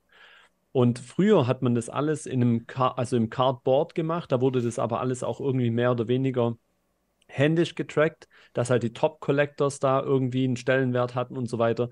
Und das könntet ihr ja easy, wenn jemand dann quasi bestätigen würde, dass er das Set auch wirklich hat, äh, könntet ihr easy abbilden irgendwie und sowas, so eine Challenge dann auch rauszuholen. Das ist genau das, was du sagst, was ich auch denke, was wir brauchen, vor allem für die Jüngeren, um auch das Thema, gerade im Base-Set-Bereich, damit die nicht immer im Mülleimer landen, sondern dass die, dass die wieder in den Ordnern landen, auch wenn sie nichts wert sind. Jeder weiß gleich in, in dem Moment, wo ich sie mir da zusammensammle, ja, okay, die werden nichts wert sein, aber irgendwie kann ich mir damit so einen Status erarbeiten, selbst wenn ich zehn Base-Sets aus einem Jahr zusammengesammelt habe, zum Beispiel oder so. Ja, und, und ob sie, dass sie nichts wert werden, ist ja nicht, ist ja nicht wirklich gegeben. Also ich meine, ich habe damals einen Ordner gehabt, vor 30 Jahren, von Michael Jordan äh, und Kobe Bryant Rookie-Karten. Diesen Ordner habe ich damals für 700 D-Mark verkauft. Dieser Ordner wäre wahrscheinlich bestimmt locker 100.000 Euro heute wert oder wenn nicht sogar noch mehr. Ähm, wer, wer sagt, dass diese Base-Karten in 20 Jahren nicht anders sein könnten, eventuell? Ja, also dass da vielleicht das ein oder andere Schätzchen drin ist, wo man heute ja gar nicht das als Schätzchen sieht, sondern äh, ja, das war, der war halt mal Rookie, aber war und dann man weiß ja nicht, was die Zukunft auch bringt. Ne? Also ich finde halt, es ist schön, wenn ich mich mit jemandem hinsetze und zeige ihm ein komplettes Set und kann ihm die ganzen Inserts zeigen, alle schön sortiert und dann halt wirklich von 1 bis 100 oder bis 300 je nach Set dann alle Base-Karten zeigen zu können oder zumindest auch vielleicht auch Refractor-Karten, die sind ja noch schöner, ähm, finde ich schön. Finde ich, mhm. das gehört zum Hobby auch dazu und nicht nur die ja. eine tolle PSA-Card. Aber um nochmal auf das zurückzukommen, was du gesagt hast, ja, so Dinge in der Art haben wir auch geplant, aber die stehen jetzt an der Roadmap so weit, ganz weit hinten an, weil das ja, wird dann, das, das, ist so, wenn du sagst, okay, das System läuft, ähm, ja. die wichtigsten Tools sind jetzt alle implementiert, ähm, dann kann man anfangen, mit sowas rumzuspinnen. Ja? ja was es am Anfang an schon geben wird, also ziemlich früh, sind dann so, ähm, so Bestseller zum Beispiel, die sind gleich auf der Titelseite. Also mhm. man kann ähm, was sind die Top 5 Karten dieser Woche? Ne, weil welche Karte wurde am meisten gekauft? Was waren die fünf teuersten Karten?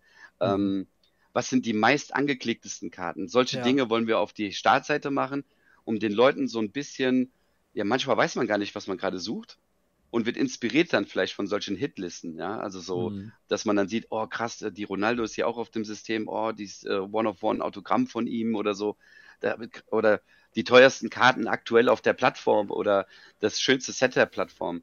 Was auf jeden Fall kommen wird auch, ist, dass, ähm, also Mythra ist was ganz anderes, wie wir sind. Das ist überhaupt ja. nicht unser Ziel.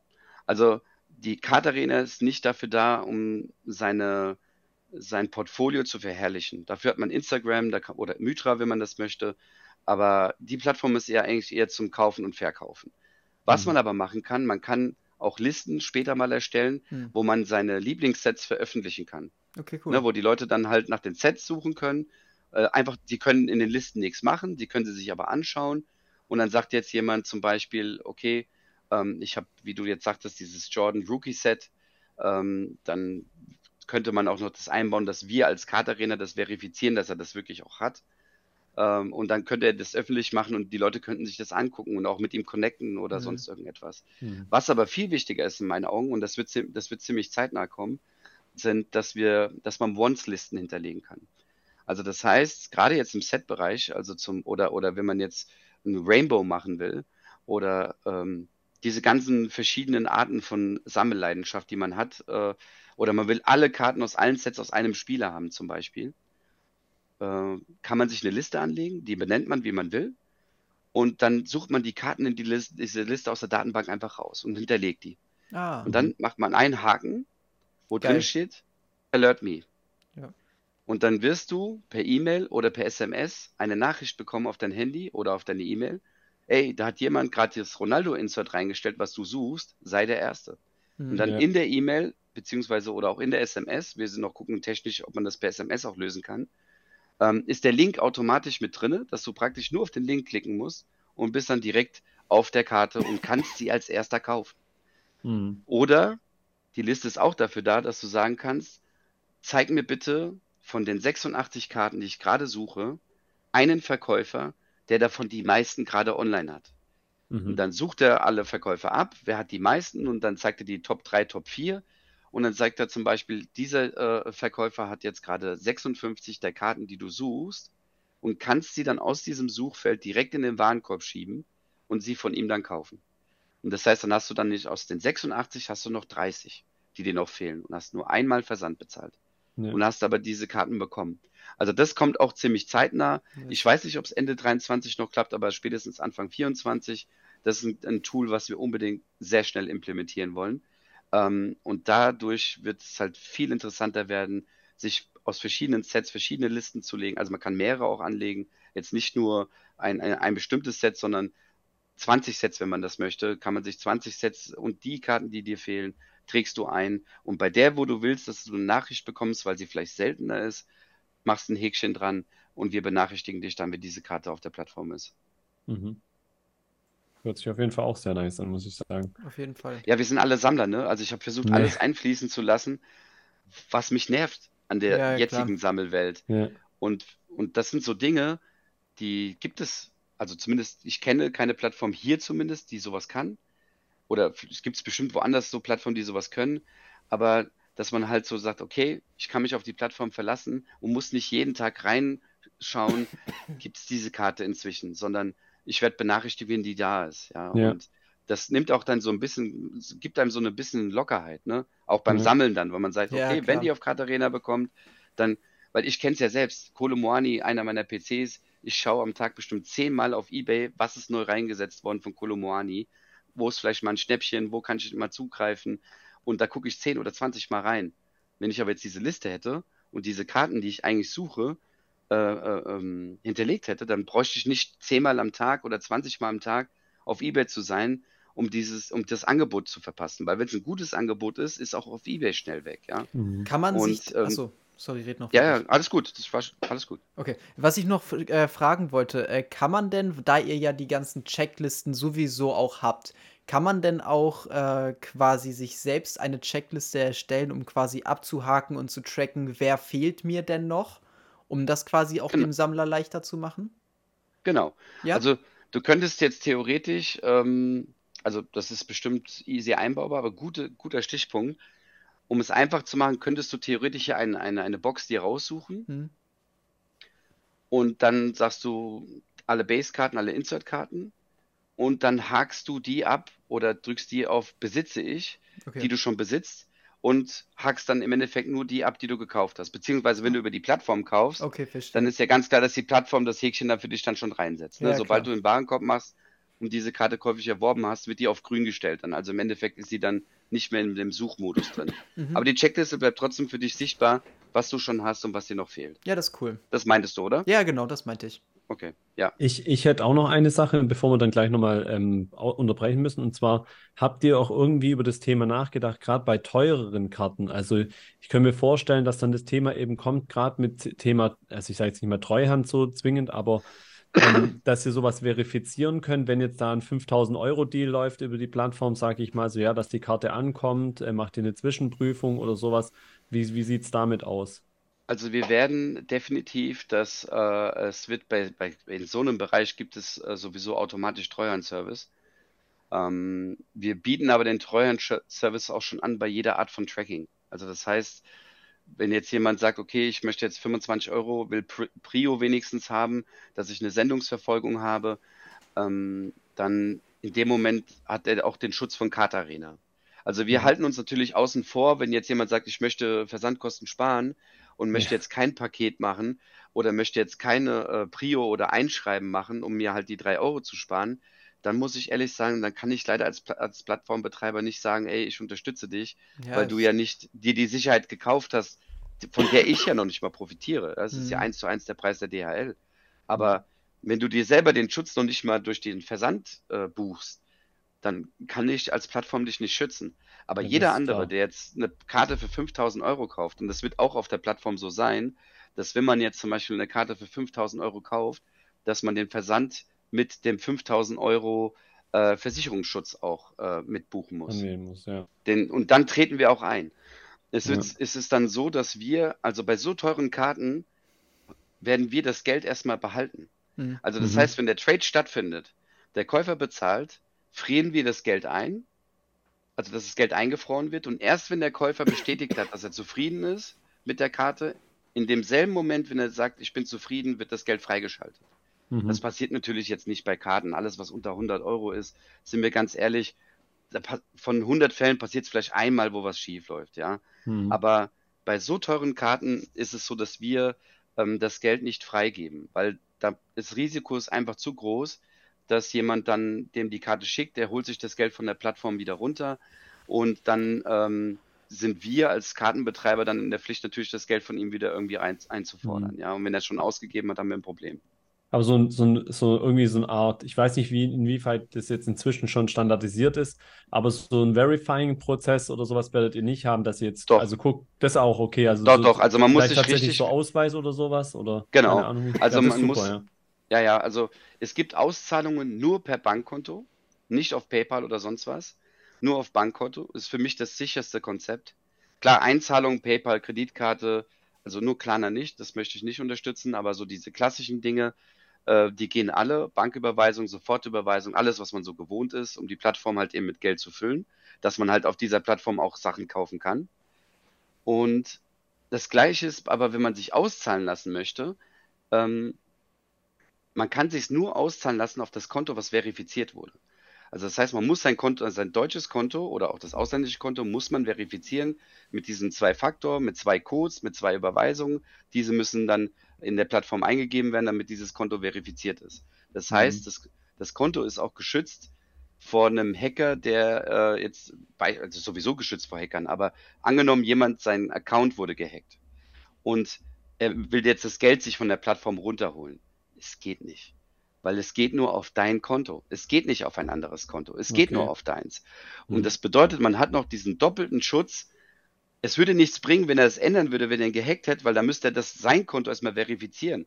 Und wenn ich dann auf einmal ein bulgarisches Konto, also es hat nichts mit Bulgaren zu tun, das ist ein Beispiel, ein bulgarisches Konto sehe und er ist vorher in Deutschland oder sitzt in Frankreich, dann macht es bei mir Klick, weil das prüfen mhm. wir ja nochmal persönlich. Ja. Das heißt, äh, in dem Moment würden wir dieses Konto nicht verifizieren und er könnte dieses Geld nicht abholen. Da würden wir es einfrieren, den User anrufen oder anschreiben oder anmailen oder einen Brief schreiben irgendwie äh, und dann sagen, hey, wir vermuten, dass jemand an deinem Account drin war und haben dein Geld erstmal eingefroren, bitte verifizier dich bei uns, damit auch alles in Ordnung ist, ja. Also mhm. wir versuchen so viele Schutzmaßnahmen nur wie nur möglich einzubauen, mhm. damit das Geld von den Usern auch geschützt ist, ja. Stecke ich jetzt so im Detail nicht drin, aber hört sich im ersten Moment ähm, auf jeden Fall gut an. Also zumindest mal dieses, diese Doppelsicherheitsfunktion. Äh, ich finde es auch einfach gerade bei solchen Plattformen halt gut, wenn sich, wenn zumindest, also jetzt nicht, wie gesagt, einfach einer mit, mit zwei Klicks irgendwie so registrieren kann und hier äh, mhm. dann anfangen kann, irgendwie seinen Spaß zu treiben. So von Nein. dem her gesehen finde ich schon mal ganz gut, ja. ja also auch. zum Kaufen muss ich sagen, zum Kaufen ist es so, ähm, da ist, ist ja der Ge Verkäufer geschützt ähm, und kaufen kann man sowieso nur auf dieser Plattform, wenn man Geld einbezahlt hat. Mhm. Also man mhm. kann jetzt nicht einfach wahllos kaufen und bezahlt einfach nicht, sondern man muss sich ein Guthaben auf der Plattform äh, äh, hochladen. Also beispielsweise man sagt, okay, komm, ich mache mal 250 Euro auf die Plattform drauf. Das ist so mein Limit, wo ich sage, wenn ich eine schöne Karte finde, was, das würde ich dafür bezahlen. Oder er spart das, was man schon verkauft hat auf der Plattform, um sich dann eine teure Karte von zu kaufen. Mhm. Ähm, also das heißt, das Geld ist im System drin und sobald derjenige eine Karte von dir gekauft hat, dann wird das Geld rübergeschoben und vom Konto entlastet. Ne? Also es wird dann bei dir gut geschrieben, beim anderen weggezogen. Ja. Und also vor Käufern braucht man keine Angst haben, weil die Käufer geben dir nicht ihr echtes Geld, wenn sie, wenn sie, wenn es ein Fake-Account ist. Was im umgekehrten Fall muss man natürlich dann schon geschützt sein. Und da haben wir so viele Sicherheitsmaßnahmen drin. Also das Konto muss verifiziert sein, es muss derselbe sein, der auch der Kontonutzer ist. Ja, wenn schon der Name ein anderer Name ist, wie, der, wie das Konto ist, dann haben wir schon ein Problem. Dann kann ich das Konto nicht zu 100% verifizieren. Ja. Da müsste man dann halt erklären, wieso steht da jetzt Tina, nur Beispielnamen, Tina Meyer, aber du bist jetzt äh, der Mario Peter. Ja, wir sind verheiratet, das ist das Konto meiner Ehefrau, es ist unser Gemeinschaftskonto, aber wir haben unsere Namen nicht geändert. Da müssten sie mir halt die EO-Kunden. Man muss sich halt wirklich verifizieren, mhm. dass dieses Konto auch wirklich zu diesem Benutzer gehört. Ja. Und da aus, äh, da wir ein Sicherheitskonzept haben, dass Auszahlungen immer geprüft werden, auch nochmal von einer menschlichen Person, ähm, also gerade auch in größeren Summen, äh, äh, sind wir, haben wir immer den doppelten Schutz, dass niemand sein Geld verliert auf dieser Plattform. Das ist also unser größtes, ja, sagen wir, da wo wir wirklich auch die meiste Zeit reingesteckt haben, wie wir das machen. Was ich jetzt wiederum noch weiß, weil das war damals bei Top Shots eins der größten Probleme und ist tatsächlich dann auch der Plattform ein bisschen übel genommen worden, ist tatsächlich auch die Geschwindigkeit, also wie schnell man sein Geld dann wieder abziehen konnte. Mhm. Also, dass das halt relativ gut funktioniert. Ich will jetzt da nicht irgendwie einen Tipp geben oder so, aber ich, ich habe damals mitbekommen, dass es wohl Wochen gedauert hat, bis man dann sein Geld wieder hatte. Aber ich glaube, das dürfte dann bei euch nicht so ein Problem sein, Nein, oder? also bei uns ist es so, ich kann ja mal das ganze Bezahlsystem äh, kurz ansprechen, Ja, weil gerne. darüber haben wir noch nicht im Detail gesprochen, aber es ist, glaube ich, ein wichtiges Thema. Also Einzahlen habe ich ja schon genannt, so die gängigsten Dinge. Mhm. Ähm, nur PayPal und Kreditkarte sind die, dass das Geld halt sofort auf der Plattform ist. Und das, die prozentual, also die Prozente, die PayPal nimmt, muss ich leider eins zu eins dann aber auch abziehen. Also weil es ja ein, ein, ein ähm, du schickst jetzt ja nicht einem Freund 500 Euro auf eine Plattform, sondern einem Unternehmen. Ja, klar. Und dann wird jetzt halt nur 486,11 Euro zum Beispiel gut geschrieben. Mhm. Aber wir profitieren null davon. Wir sind ganz transparent. Die Prozente, die PayPal euch abzieht, beziehungsweise uns abzieht, die werden eins zu eins nur weitergegeben. Also wir machen mhm. nicht ein Prozent obendrauf. Aber in dem Fall ist das Geld in einer Sekunde dann auf eurer Plattform und ihr könnt sofort die Karte kaufen, die ihr kaufen wollt. Mhm. Ich empfehle sowieso jedem, immer ein gewisses Portfolio an Geld draufzulassen, also je nachdem, wie man kann. Aber ähm, wenn man jetzt nach Karten sucht, die 100 Euro kosten, dann sollte man auch immer so dieses so 100, 120 Euro auf dieser Plattform haben, sobald die Karte kommt, damit du halt schnell handeln kannst. Ne? Ja. Und äh, Bank, klassische Banküberweisung, ähm, äh, Einzahlung per Banküberweisung. Wenn man jetzt Banküberweisung macht, ein Tag ist es gut geschrieben. Also es muss bei uns ankommen, sobald es ankommt, wird es gut geschrieben. Mhm. Also jede, manche Banken sind ja teilweise auch am selben Tag noch, aber ich möchte nichts versprechen, was wir nicht halten können. Deswegen sage ich in der Regel ein bis zwei Werktage, je nach Bank. Und ähm, dann aber auch eins zu eins. Ne? Also das heißt, wenn du mir jetzt 500 Euro überweist auf das Konto, wird die 500 Euro direkt auf die Plattform dann, sobald es eingegangen ist, dem Nutzer zugeordnet. Und dann auch sofort gut geschrieben, aber auch die vollen 500 Euro, weil es wurden ja keine Gebühren erhoben für diese 500 Euro. Ja. Und beim Auszahlen ist genau dasselbe Prinzip. Ihr sagt zum Beispiel, okay, ich habe jetzt 1500 Euro auf der Plattform. 500 Euro ist immer das, was ich drauflade, äh, da, lasse, damit ich traden kann, damit ich handeln kann und ähm, 1000 Euro buche ich mir jetzt ab. Am nächsten Tag ist es auf dem Konto. Also wir buchen, überweisen immer am selben Tag, damit es am nächsten Tag dann auch kommt. Mhm. Ja. Okay. Also maximal sagen wir mal zwei Tage, das Maximum. Das passiert auch mhm. manchmal bei eBay, wobei eBay ist inzwischen auch wirklich, das immer klappt nach einem Tag.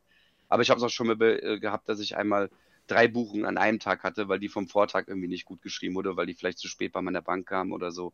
Und dann hatte ich am nächsten Tag dann zwei, drei Buchungen von eBay gehabt. Ja, Aber hatte ich auch schon. Mehr wie zwei Tage wird es nett, wird es auf keinen Fall dauern. Ja. Mhm. ja. Und äh, ja. Ich, ich, hätte noch eine letzte Frage, da wäre ich, glaube ich, auch durch mit Dürfte ich nur einen Stichpunkt noch sagen? Den ja, ja, klar, das, das, schreibt ihr das mal bitte auf. Trade-Funktion.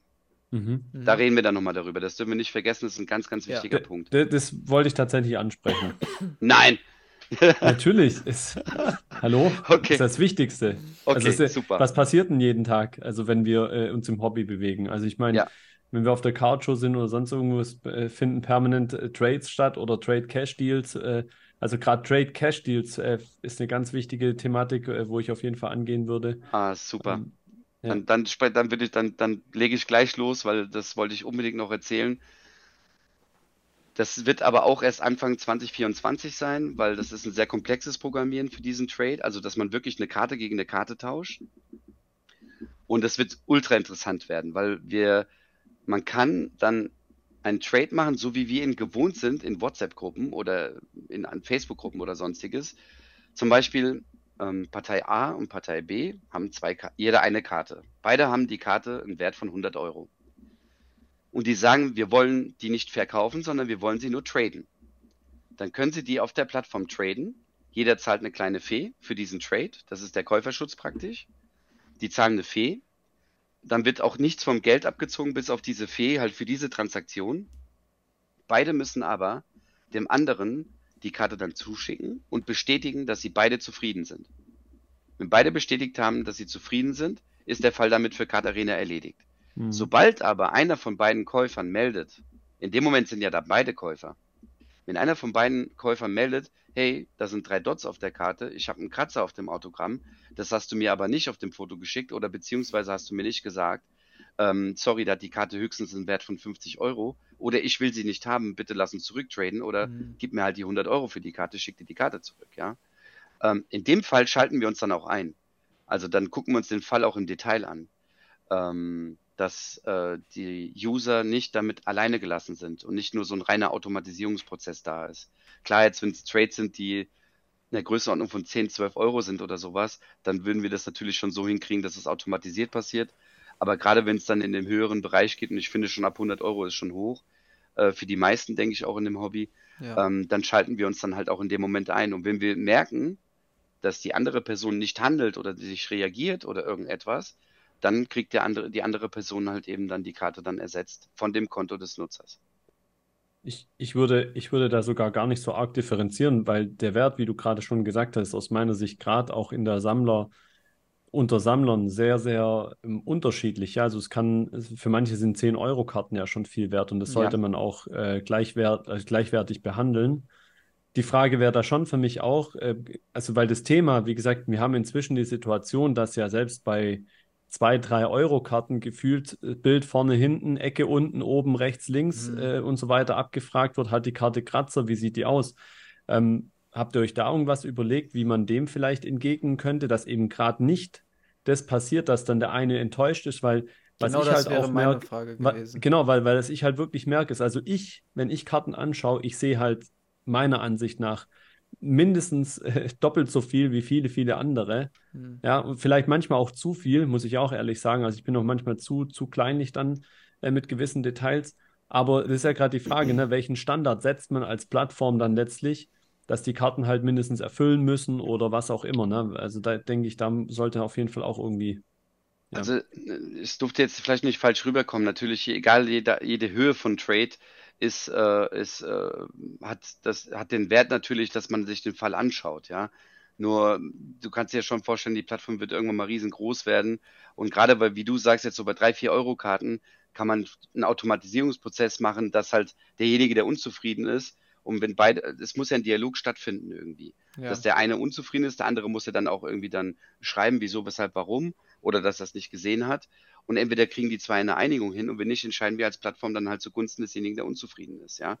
Ähm, Problem ist, da habe ich auch noch keine Lösung für, wie ah, es ist schwierig, weil ich finde es auch manchmal ein bisschen übertrieben, wenn ich ehrlich bin. Jetzt, jetzt rede ich mal als Sammler, ne? nicht als mhm. Unternehmer oder als Inhaber von Katharina, sondern ich rede jetzt mal als Sammler. Ich habe ein gutes Beispiel. Ich habe nach Südamerika eine Rookie-Karte von der Premier League. Ich weiß nicht mehr, welcher Spieler es war, schon ein Dreivierteljahr her. Ähm, aber einer, den ich nicht kannte, für 80 Euro verkauft. Derjenige hat eBay ein, mit einer Lupe ein Bild geschickt und hat einen Dot gefunden auf der Karte. Diesen hast du mit dem bloßen Auge nicht sehen können. Das Bild war so rangezoomt, dass du wirklich die Pixel auf der Karte sehen konntest. Also kannst du dir vorstellen, wie klein dieser Dot war. Und eBay hat in dem Moment einfach entschieden, okay, der Käufer, der Käufer hat recht, haben ihm die 80 Euro wieder zurücküberwiesen und ich habe bis heute meine Karte noch nicht zurück. Und genau, das, genau deswegen, sorry, dass du genau deswegen spreche ich es an, weil ja. ähm, es wird natürlich zu kleinlich und auch absichtlich unter Umständen dann gehandelt und, und agiert. Ja, und äh, mal davon abgesehen ist nämlich gerade auch das Thema, äh, viele wundern sich ja manchmal, warum bei PSA Karte XY noch eine 10 gibt, weil sie hat ja da ein Dot oder äh, oder auch nicht. Die, die Sache ist die, zum Beispiel bei PSA sagt ja ganz klar, wenn sie Factory Damages erkennen und wissen, dann werden die wird über die drüber hinweg gesehen. So, jetzt musst du natürlich dann wiederum wissen, dass so ein Dot vielleicht in dieser Serie, in diesem Jahr Standard war, in Anführungsstrichen, oder immer wieder vorgekommen ist. Dafür kann kein Mensch irgendwas, ja. Natürlich. Aber es ist, es ist, es ist auf der anderen Seite trotzdem auch etwas, wo man vielleicht mit einem Bild, äh, das näher gezoomt hätte werden müssen oder wie auch immer, ähm, hätte darauf hinweisen können. Es hätte jemand sehen können. Aber da guckt halt jeder unterschiedlich hin. Und genau deswegen meine ich, was für einen objektiven Prozess und natürlich eben äh, dann vielleicht auch nicht mal wertbasierend kann man da überhaupt integrieren, äh, um sowas quasi ein Stück weit entgegenzuwirken. Und weil ich meine, ihr habt natürlich nachher auch keinen Bock, äh, da tausende Fälle offen zu haben, weil sich irgendwelche Leute da streiten. Ich will jetzt nicht davon ausgehen, ja, aber. Ja, ich meine, okay, wenn wir mal, ja, du hast aber vollkommen recht. Wenn wir mal ehrlich sind, ist es ja so, dass äh, die, dass Gott sei Dank, dass ja von 100 Trades vielleicht zwei, drei Trades mal sind, wo, so, wo das so ja, läuft, ja. Genau. Wenn überhaupt zwei, drei. Aber es wird sich immer einer finden bei 100, wo der unzufrieden ist. Egal welche Seite jetzt, ne? Mhm. Und ähm, Oder vielleicht, wenn ich noch eins weg, vorne wegnehmen darf, deswegen ist der Prozess vorneweg auch ganz wichtig. Ihr schließt diejenigen, die dann eh nur zum Stänkern da sind, in Anführungsstrichen eh schon aus, weil die gar keinen Bock haben auf den Registrationsprozess und ja. sich quasi wirklich, weißt, ähm, mit in persona quasi auch zeigen zu wollen und dass das dann auch, weil sowas wird ja auch dann letztlich, kann ja öffentlich werden, etc. Ja, natürlich, also mit Facebook hast du einen Fake-Account, weißt du, da, ja, da kann es dir egal sein, was die ich. Leute dir schreiben. In der Plattform bist du der Mensch, den du angibst, ja, und ja, du, du, bist das dann auch diese, dieser Mensch. Ähm, das, das meine ich, vielleicht kann man es dadurch auch ein bisschen umgehen, so das Ganze. Natürlich, was halt ich mir überlegt habe, gerade, ähm, dass, äh, also nicht gerade, sondern äh, ein Konzept ist, da sind wir noch nicht schlüssig, wie wir es umsetzen, aber es wäre eine Idee, dass der Trade, also man muss das Guthaben für den Trade auf der Plattform haben. Na, also ihr gebt ja dann den Kartenwert an. Also wenn ihr sagt, okay, meine Kamavinga Autogrammkarte ist 100 Euro wert und die Autogrammkarte von Lukaku, was weiß ich, die wäre jetzt auch 100 Euro wert, dann müsst ihr dieses Geld auf der Plattform haben. Und solange dieser Trade aktiv ist, wird dieses Geld eingefreezed, also es wird eingefroren. Ja. Es bleibt auf eurem Konto, es ist da, aber es ist nicht auszahlbar oder auch nicht kaufbar für andere Produkte um den Schutz für beide Seiten zu geben, dass wenn einer Mist gebaut hat oder es nicht gesehen hat und es geht zu einer Rückabwicklung, dass diese, dass das Geld existiert für beide Parteien. Und das wird dann eingefreezed. Das war halt so meine Idee dahinter.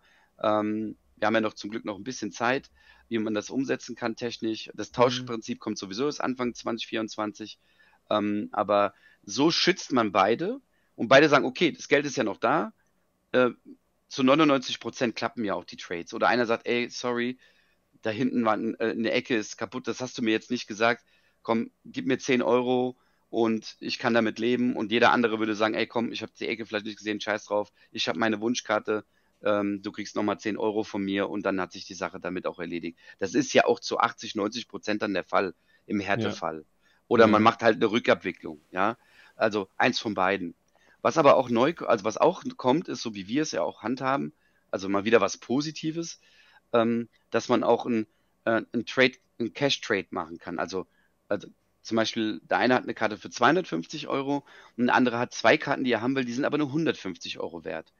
Und dann legt er noch 100 Euro drauf mhm. und dann wird der Trade einfach getauscht. Das heißt, die 100 Euro kriegt der andere und die zwei Karten und der andere kriegt seine Karte für 250.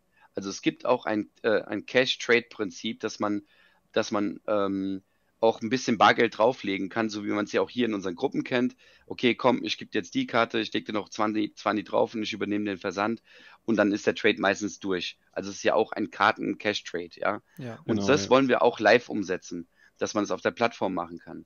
Ja. Aber ich warne vor einer Sache das, das werde ich auch, wenn man, wenn man dann das erste Mal den, so einen Trade angibt, wird wie eine Art Disclaimer kommen, dass man den, den sollte man sich durchlesen, ähm, dass nur der Wert geschützt ist, den man auch angibt. Weil es gibt ja viele Leute, die denken sich schon, ach komm, unsere Karten sind 500 Euro wert, machen wir mal 50 und dann ist die Fee niedriger, dann sparen wir uns das Geld. Aber wenn es zu einem Härtefall kommt, kann ich als, Kart als Betreiber der Plattform nur dann auch helfen, dass derjenige seine 50 Euro zurückbekommt. Aber nicht die 500, die die Karte wirklich an Wert hat. Ja. Das heißt, also man, man sollte dann auch wirklich den Card der Werten dann auch angeben, die Markt, die jetzt gerade der Markt hergibt oder wo beide sagen, das sind die für uns wert, weil nur dieser Kartenwert ist dann auch eingefroren. Ja. Und ich kann nichts einfrieren, was nicht auch mit Fee bezahlt wurde. Also wenn jetzt einer sagt, okay, ich gebe nur 100 an, obwohl sie 500 wert ist, wenn es zum Härtefall kommt, dann kann ich ihm leider nur helfen, irgendwie die 100 Euro zurückzubekommen.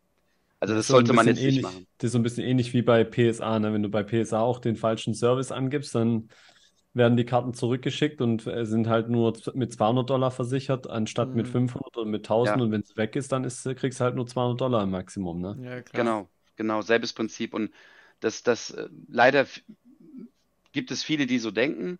Aber ich denke mir, weißt du, wenn es jetzt gerade so eine Karte im höheren, Pre im höheren Preissegment geht, sollte man diese drei, vier, fünf Euro, die dann so ein Trade am Ende kostet, ähm, doch in Kauf nehmen, um die Sicherheit zu haben, ey, wenn irgendwas ja, nicht in klar. Ordnung ist, dann ist, ich meine, ich, ich gebe euch ein Beispiel. Ich war letztes, ich war im Sommer auf Sardinien mit meiner Frau und unseren besten Freunden. Und der Max hat mir geschrieben, ey, der und der hat gerade eine Kohleautogrammkarte, die 10 von 10 gezogen, äh, Autogramm aus dem und dem Set, 500 Euro willst du es haben. Zu dem Zeitpunkt, wo ich im Urlaub war, war das ein guter Preis. Hm. Aber ich habe jetzt natürlich, war im Urlaub, ich habe jetzt nicht gesagt, bitte schick mir mal Bilder, schick mir mal alle Ecken, schick mir mal die Rückseite. Das würde ich nämlich normalerweise machen bei einer Karte bei 500 Euro. Mhm. Aber ich habe mir gedacht, okay, komm, oh super, ich krieg die. Der andere wird schon mir keine Schmodderkarte verkaufen. Was war es am Ende gewesen? Hatte zwei Dots und einen Kratzer gehabt. Also hatte gar, ich, ich wollte es hier nach, zur PSA schicken. Also alle meine PCs, die, wo die Karten wertvoller sind, die wandern alle nach Amerika. Alle. Ja. Und da wusste ich gleich, okay, kann ich nicht. Dann kam ich aus dem Urlaub zurück, habe die Bilder bekommen und musste natürlich dann trotzdem 500 Euro für die Karte bezahlen, weil ich halte natürlich mein Wort und habe mich natürlich dazu Tode geärgert, dass ich nicht gefragt habe, dass, ob die Karte in einem guten Zustand ist. Hm. Also normalerweise wisst ihr ja, wenn man so eine, wie Geld ausgeben will, egal ob es eine Plattform ist, ob es WhatsApp ist oder Facebook oder sonst wo, dann willst du, dann sagst du, können Sie mir noch ein paar Bilder schicken? Können Sie mir die Ecken schicken? Können Sie mir die Rück, das macht doch jeder in eBay bei Karten, die jetzt 3, 4, 5, 600 Euro kosten, wenn sie nicht gegradet sind, ja. Mhm. Und so sollte man natürlich auf der Plattform auch handeln, ne, als Käufer. Also es wird sagt, auch okay, möglich sein, die Käufer dann auch anzuschreiben und nochmal Bilder ja. zu verlangen und sowas. Okay, weil ja. Weil das, Oder was ich mir nämlich gedacht habe, war, also so habe ich das jetzt nämlich verstanden, dass das äh, so ein bisschen wie bei Starstock quasi funktioniert, von wegen, du siehst eine Karte, du siehst aber nicht das Bild von der genauen Karte, sondern halt einfach nur die Karte, die du jetzt kaufen willst, die wird quasi angezeigt, ne? und dann siehst du den günstigsten Preis und kannst quasi zuschlagen. Aber du siehst jetzt kein genaues Bild von genau der Karte, die du quasi kaufst, sondern nur quasi die Angabe, die ist Mint oder Near Mint oder wie auch immer. Genau, aber das wird bei uns nicht so sein. Also okay. jede Karte, selbst jede Base-Karte, hat, hat, haben die äh, Sammler die Möglichkeit, direkt ein Foto vom Handy okay. zu schießen, hochzuladen und dann kann man sich schon mal ein grobes Bild von der Karte machen. Mhm. Ähm, das geht bei jeder Karte. Okay, gut. Weil man macht, man, man hinterlegt ja eine, wie eine Art Anzeige und du bist ja, steht da drinne, äh, Valentino verkauft die und diese Karte und dann siehst du, dass ein Foto aufleuchtet. Mhm. Dann gehst du mit dem Finger nur drauf, hältst gedrückt und dann siehst du das Bild in groß auf dem Handy oder ja. auf dem PC. Weil ich finde es manchmal ganz, ganz schwierig, wie Leute ihre Karte einschätzen. Also von wegen Near Mint und dann siehst du, was da eigentlich ankommt und du denkst dir, das ist halt nicht Near Mint. Aber wenn man dann natürlich Bilder hat, beziehungsweise bei teureren Karten natürlich dann auch noch die Person anschreiben kann oder generell bei Personen die Person noch anschreiben kann, äh, nochmal genaue Bilder zu schicken oder das, das ist natürlich super super. Da hast du nämlich den nächsten Punkt angesprochen, der auch, äh, der mir auch eine Herzensangelegenheit war, dass die Community, also die, die Nutzer untereinander so viel schreiben können, wie sie wollen mhm. und es wird nichts blockiert. Du kannst E-Mails, Instagram-Accounts, Handynummern austauschen. Du kannst alles drin austauschen, wenn du mit jemandem in Kontakt treten willst. Ja. Weil wir wollen nicht das Gefühl vermitteln wie bei eBay. Du weißt ja, wie es ist. Ne? Sobald du mal eine Handynummer einträgst oder eine E-Mail-Adresse, oder irgendwas zu, zu einer anderen Plattform, mhm. dann äh, schreibt dir dann eBay, eBay dann die Mail, wenn sie diese Karte jetzt auf verkauft stellen oder auf nicht mehr verfügbar, berechnen wir trotzdem ihnen die Verkaufsprovision. Oder blockieren dann auch diese Sprache, also diese Texte in den Mails und blenden dann die E-Mails aus oder die Telefonnummern aus. Ja. wir wollen den Leuten die Freiheit geben, so kommunizieren zu wollen, wie sie wollen. Aber wenn sie natürlich dann außerhalb der Plattform traden, obwohl sie durch die Plattform zusammengekommen sind, ähm, garantieren wir halt für nichts mehr.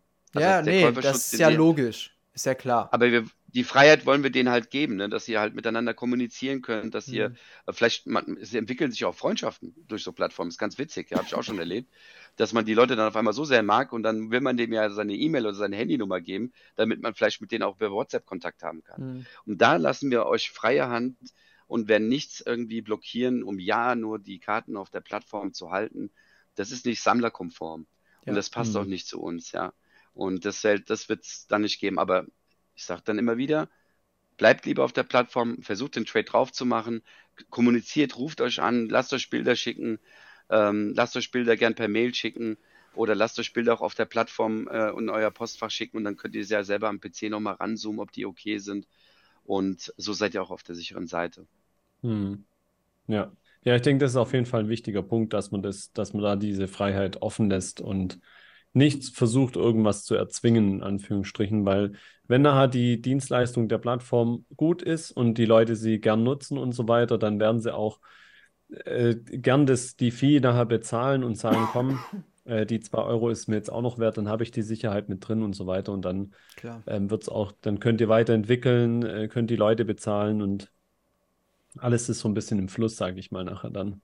Ja, das, ja, das ist ja bei Traders for Traders, ne? Also von Sammler für Sammler gemacht. Das ist jetzt Ja. klar, natürlich ist diese die Gründung dieses Unternehmens jetzt, das kann schon was äh, Schönes werden, auch vielleicht europaweit und es wird funktionieren und alles ist toll. Aber dadurch, dass ich ein leidenschaftlicher Sammler bin, habe ich halt wirklich alles versucht, in einem Sammlerdenken umzusetzen. Also Mhm. wenn es technisch auch halt möglich ist, ja. Ja, klar. Und Ja, den. Leuten halt die gewisse Freiheit zu geben.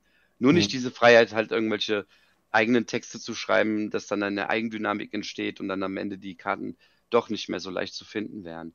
Aber jeder hat in seiner Anzeige auch so 80 oder 100 Zeilen, wo man dann Sachen reinschreiben kann, wie zum Beispiel, ich versende jeden Tag Ja. oder ähm, ähm, äh, schaut meine anderen Karten an oder sowas. Also jeder kann für sich noch eine persönliche Note an seine Anzeige noch dazu schreiben, um vielleicht seinen Sale zu pushen, äh, weil nicht immer nur der billigste ist auch derjenige, der gewinnt.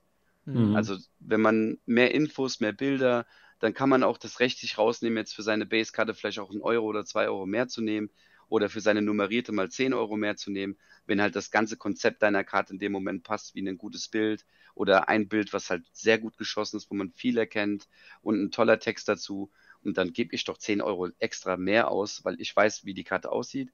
Ähm, derjenige ist mir sympathisch, weil vielleicht der Text genau mich angesprochen hat. Und ähm, ja, das ist halt die Freiheit, die man dann halt bei den Anzeigen hat. Klar. Ja. Geil. Ja, cool. Das hört sich auf jeden Fall äh, spannend an. Ich denke, also ich fasse mal irgendwie so mal kurz zusammen. Also für alle, die jetzt am Schluss dann nochmal so eine Zusammenfassung äh, reinhören wollen. Äh, also die Fees 5%, man hat einen relativ guten, äh, und was relativ ist, ist jetzt untertrieben, aber man hat eigentlich einen guten Schutz durch das. Äh, man kann sich in alle Richtungen abschützen. Wir haben, wir haben Trades-Möglichkeiten, wir haben Trade-Cash-Möglichkeiten. Ähm, wir haben nachher eine, eine Möglichkeit, Sets abzuspeichern, beziehungsweise Wantlisten abzuspeichern, Alerts zu bekommen. Also das klingt auf jeden Fall dann noch äh, bespickt, sage ich mal, mit so ein bisschen Steuerberatung äh, hinten dran. Das klingt doch auf jeden Fall schon mal nach Ja. einer, nach einer richtig guten Sache. Dann, wenn die Leute, ich meine, ich gehe jetzt mal davon aus, ihr seid wahrscheinlich noch nicht voll für die Closed Beta. Das heißt, wir können hier auch noch mal ein bisschen die, die Werbetrommel rühren oder fängt die jetzt erst an? Äh, Wollen wir nachher hier irgendwie äh, einen Link mit einbauen, dann bei uns ins Video, da, wo wir dann sagen können, hier könnt ihr euch für die Beta anmelden, für die Closed Beta. Ja, Valentino, schick mir doch gleich gerne nochmal einen Link für die Closed Beta, dann kann ich das gerne unter YouTube und Spotify und nochmal reinpacken, wenn du das möchtest. Und Mhm. dann haben die, können die Leute da direkt auch drauf. Ja, also wir haben ja den Link, also eigentlich die Seite erst veröffentlicht, jetzt genauso vor knapp zehn Tagen. Und Instagram-Account ist auch erst äh, vier, fünf Tage alt. Das ist, Mhm. äh, und äh, jetzt bis jetzt sind es 500 Nutzer innerhalb von zehn Tagen. Ist Und gut, wir haben ja. das ganz, ja, auf jeden Fall. Ich bin sehr positiv überrascht. Also da sieht man mal, obwohl ich, also obwohl wir gar nicht so viel Werbung gemacht haben. Wir waren jetzt auf der Card Show. Dann haben wir zwei, drei Streamer, mit denen wir ein bisschen zusammenarbeiten. Und halt der Max im Laden. Aber wir hatten jetzt noch nicht so diese, so, ähm, so die Werbetrommel richtig gerührt. Ja. Ja, also eigentlich eher nur so bei den Leuten, die man halt kennt. Und dann sind jetzt schon 500 Nutzer. Deswegen haben wir jetzt uns entschieden, dass wir das auf 2000 deckeln werden. Ähm, ich denke mal, bis Mitte, Ende Oktober werden wir diese 2000 bestimmt erreichen. Das wäre ein tolles Ziel. Ähm, ja, weil wir, hätten sonst ein Problem, wenn sich 20.000 aus Deutschland mit 2,5% Fee anmelden. Wird schwierig, aber nein. Aber ich denke mal, 2000 ist eine gute Zahl, um die Serverplattform zu testen, die Performance und, und, Ja. und äh, Kinderkrankheiten noch irgendwie zu lösen. Und, ähm, und selbst die 5%, sind wir ganz ehrlich, das, das verkraftet man, äh, zahlt man ja auch teilweise auch an PayPal-Gebühren, Voll. wenn man jetzt, also Ganz ehrlich, ich bin gewerblicher okay. Verkäufer, ich zahle bei eBay 11%. Also, Ja, das Ja, 5% das ist, ich, sind mega für geil. jeden ganz gut. Ja. Ja, ja. Ähm, was noch wichtig ist vielleicht, wir haben jetzt über viele Themen gesprochen, die also jetzt in der Kurzfassung gewesen sind. Zwei, drei Themen davon kommen halt noch nach der Close Beta, wie jetzt die Wants-Listen und so Dinge. Also Hm. es gibt manche Sachen, die sind nicht von Anfang an da. Wichtig war uns zum Close Beta kaufen, verkaufen, ähm, dass das funktioniert, äh, dass alle Sets hinterlegt sind, dass die Kommunikation unterhalb der, innerhalb der Kunden, also dass man schon miteinander schreiben kann, solche Dinge, die wird es alles von Anfang an geben. Bewertungssystem wird es von Anfang an geben. Und dann wirklich im wöchentlichen Rhythmus bringen wir irgendwelche neuen Tools raus, um diese ganzen Versprechen dann auch mit der Zeit einhalten zu können. Mhm. Ja, aber das klingt doch auf jeden Fall mega. Ja, ihr kriegt auf jeden Fall meinen Link, also für, auch gerade für eure Zuhörer und Zuschauer. ob für YouTube oder Spotify, dann mache ich euch alles fertig und dann könnt ihr das denen auch noch weitergeben. Alle sind herzlich willkommen, ähm, egal ob privat oder gewerblich. Ähm, und wäre auch schön, wenn man auch uns auf Instagram folgt, weil wir da werden wir alle zwei, drei Tage immer ein kleines Update von der Seite veröffentlichen, dass man halt Lust drauf bekommt und mhm. versteht das Prinzip und mit vielleicht auch mal Erklärvideos und solchen Dingen dann, ja. Dan erstmal anmelden jetzt. Ja, ich, nee, ich, bin, ich, ich, ich zück gerade mein Handy und muss auf jeden Fall mal hier den, den Account mal checken jetzt, ja. also ich bin eigentlich voll happy. Es sind jetzt knapp 200 und der Account ist, ähm, ich glaube, fünf Tage alt. Ja. Ähm, das habe ich mit meinen ganzen privaten Accounts nicht erlebt. Selbst in meinem Kartensammler-Account hat es schon eine Weile gedauert, bis ich die 100 geknackt habe. ähm, ja, deswegen, ich freue mich total. Also es ist. Ich freue mich auf jeden Fall auch. Und ähm, war jetzt auf jeden Fall auch eine mega Aufnahme. Sind jetzt auch schon wieder länger als anderthalb Stunden, aber das ja. war jetzt auch sehr viel Input. Ich glaube, die Leute haben da jetzt irgendwie auch vieles, was sie jetzt neu gehört haben, worauf sie sich jetzt freuen können für dann Mitte, Ende Oktober wenn es dann für euch in die Beta geht. Und genau, jetzt können sie sich ja auch noch anmelden. Also von daher, mega, macht das gerne alle. Haut in die Tasten. Genau, und ähm, Valentino, vielen, vielen lieben Dank, dass du, dass du da warst, dass wir dich quasi in Sachen Podcast irgendwie entjungfern durften. ähm, Im wahrsten Sinne des Wortes. Mit 44. Genau. ja. Irgendwann wird es halt Zeit, ne? Genau. Ja, ich habe mit Twitch, Twitch, auch erst mit 43 angefangen. Also ja, siehst du. Ja. Mega. danke, das dass ich dabei sein durfte. Wirklich, ja, danke, danke. Cool, wirklich. Und dann, äh, ja, wenn ihr dann an den Start geht, ne, dann äh, würde ich mich auch sehr freuen und ich denke, du auch, Dan, wenn man vielleicht nach, einer, nach ein paar Monaten dann vielleicht noch mal quatschen kann, wie es so bei, bei euch läuft und sowas und ja. Ja, sehr, sehr gerne. Dann können wir mal ein bisschen äh, Remusé machen und schauen, oh, wie die Plattform so läuft und Erfahrungen austauschen, weil ja. So jetzt äh, eine Podcast ist irgendwie schon schön, muss ich sagen. Also das freut anders mich. wird so per E-Mail oder per WhatsApp. ja, genau, ja. Ja, dann habt noch einen schönen Abend. Danke für die Einladung und ähm, habt noch einen schönen Abend. Mach's gut. Dankeschön, dir auch. Bis dann. Und, und Bis bald. Ciao, ciao. Hm? Achso, nee, du, alles gut. Achso, okay, okay. Also, macht's gut, Jungs. Mach's gut, ciao. Ciao, ciao. ciao. Jo, und äh, ja, für euch, meine lieben Freunde, vielen Dank auf jeden Fall auch fürs Zuschauen. Denn hast du eigentlich noch irgendwelche Worte für die, an die Zuschauer? Ich denke, wir machen Nee, wir haben ja heute den, den, den, den, Rest haben wir, den Rest haben wir geskippt heute. Das machen wir dann, das holen wir irgendwie nochmal nach. Ich glaube, wir machen nochmal relativ zeitnah eine Folge, ne? Ja, auf jeden Fall. Freunde, vielen lieben Dank. Wir wollen das jetzt gar nicht noch in die Länge machen. Wir sehen uns wieder bei der nächsten Episode. Haut rein, macht's gut und ciao. Tschüss.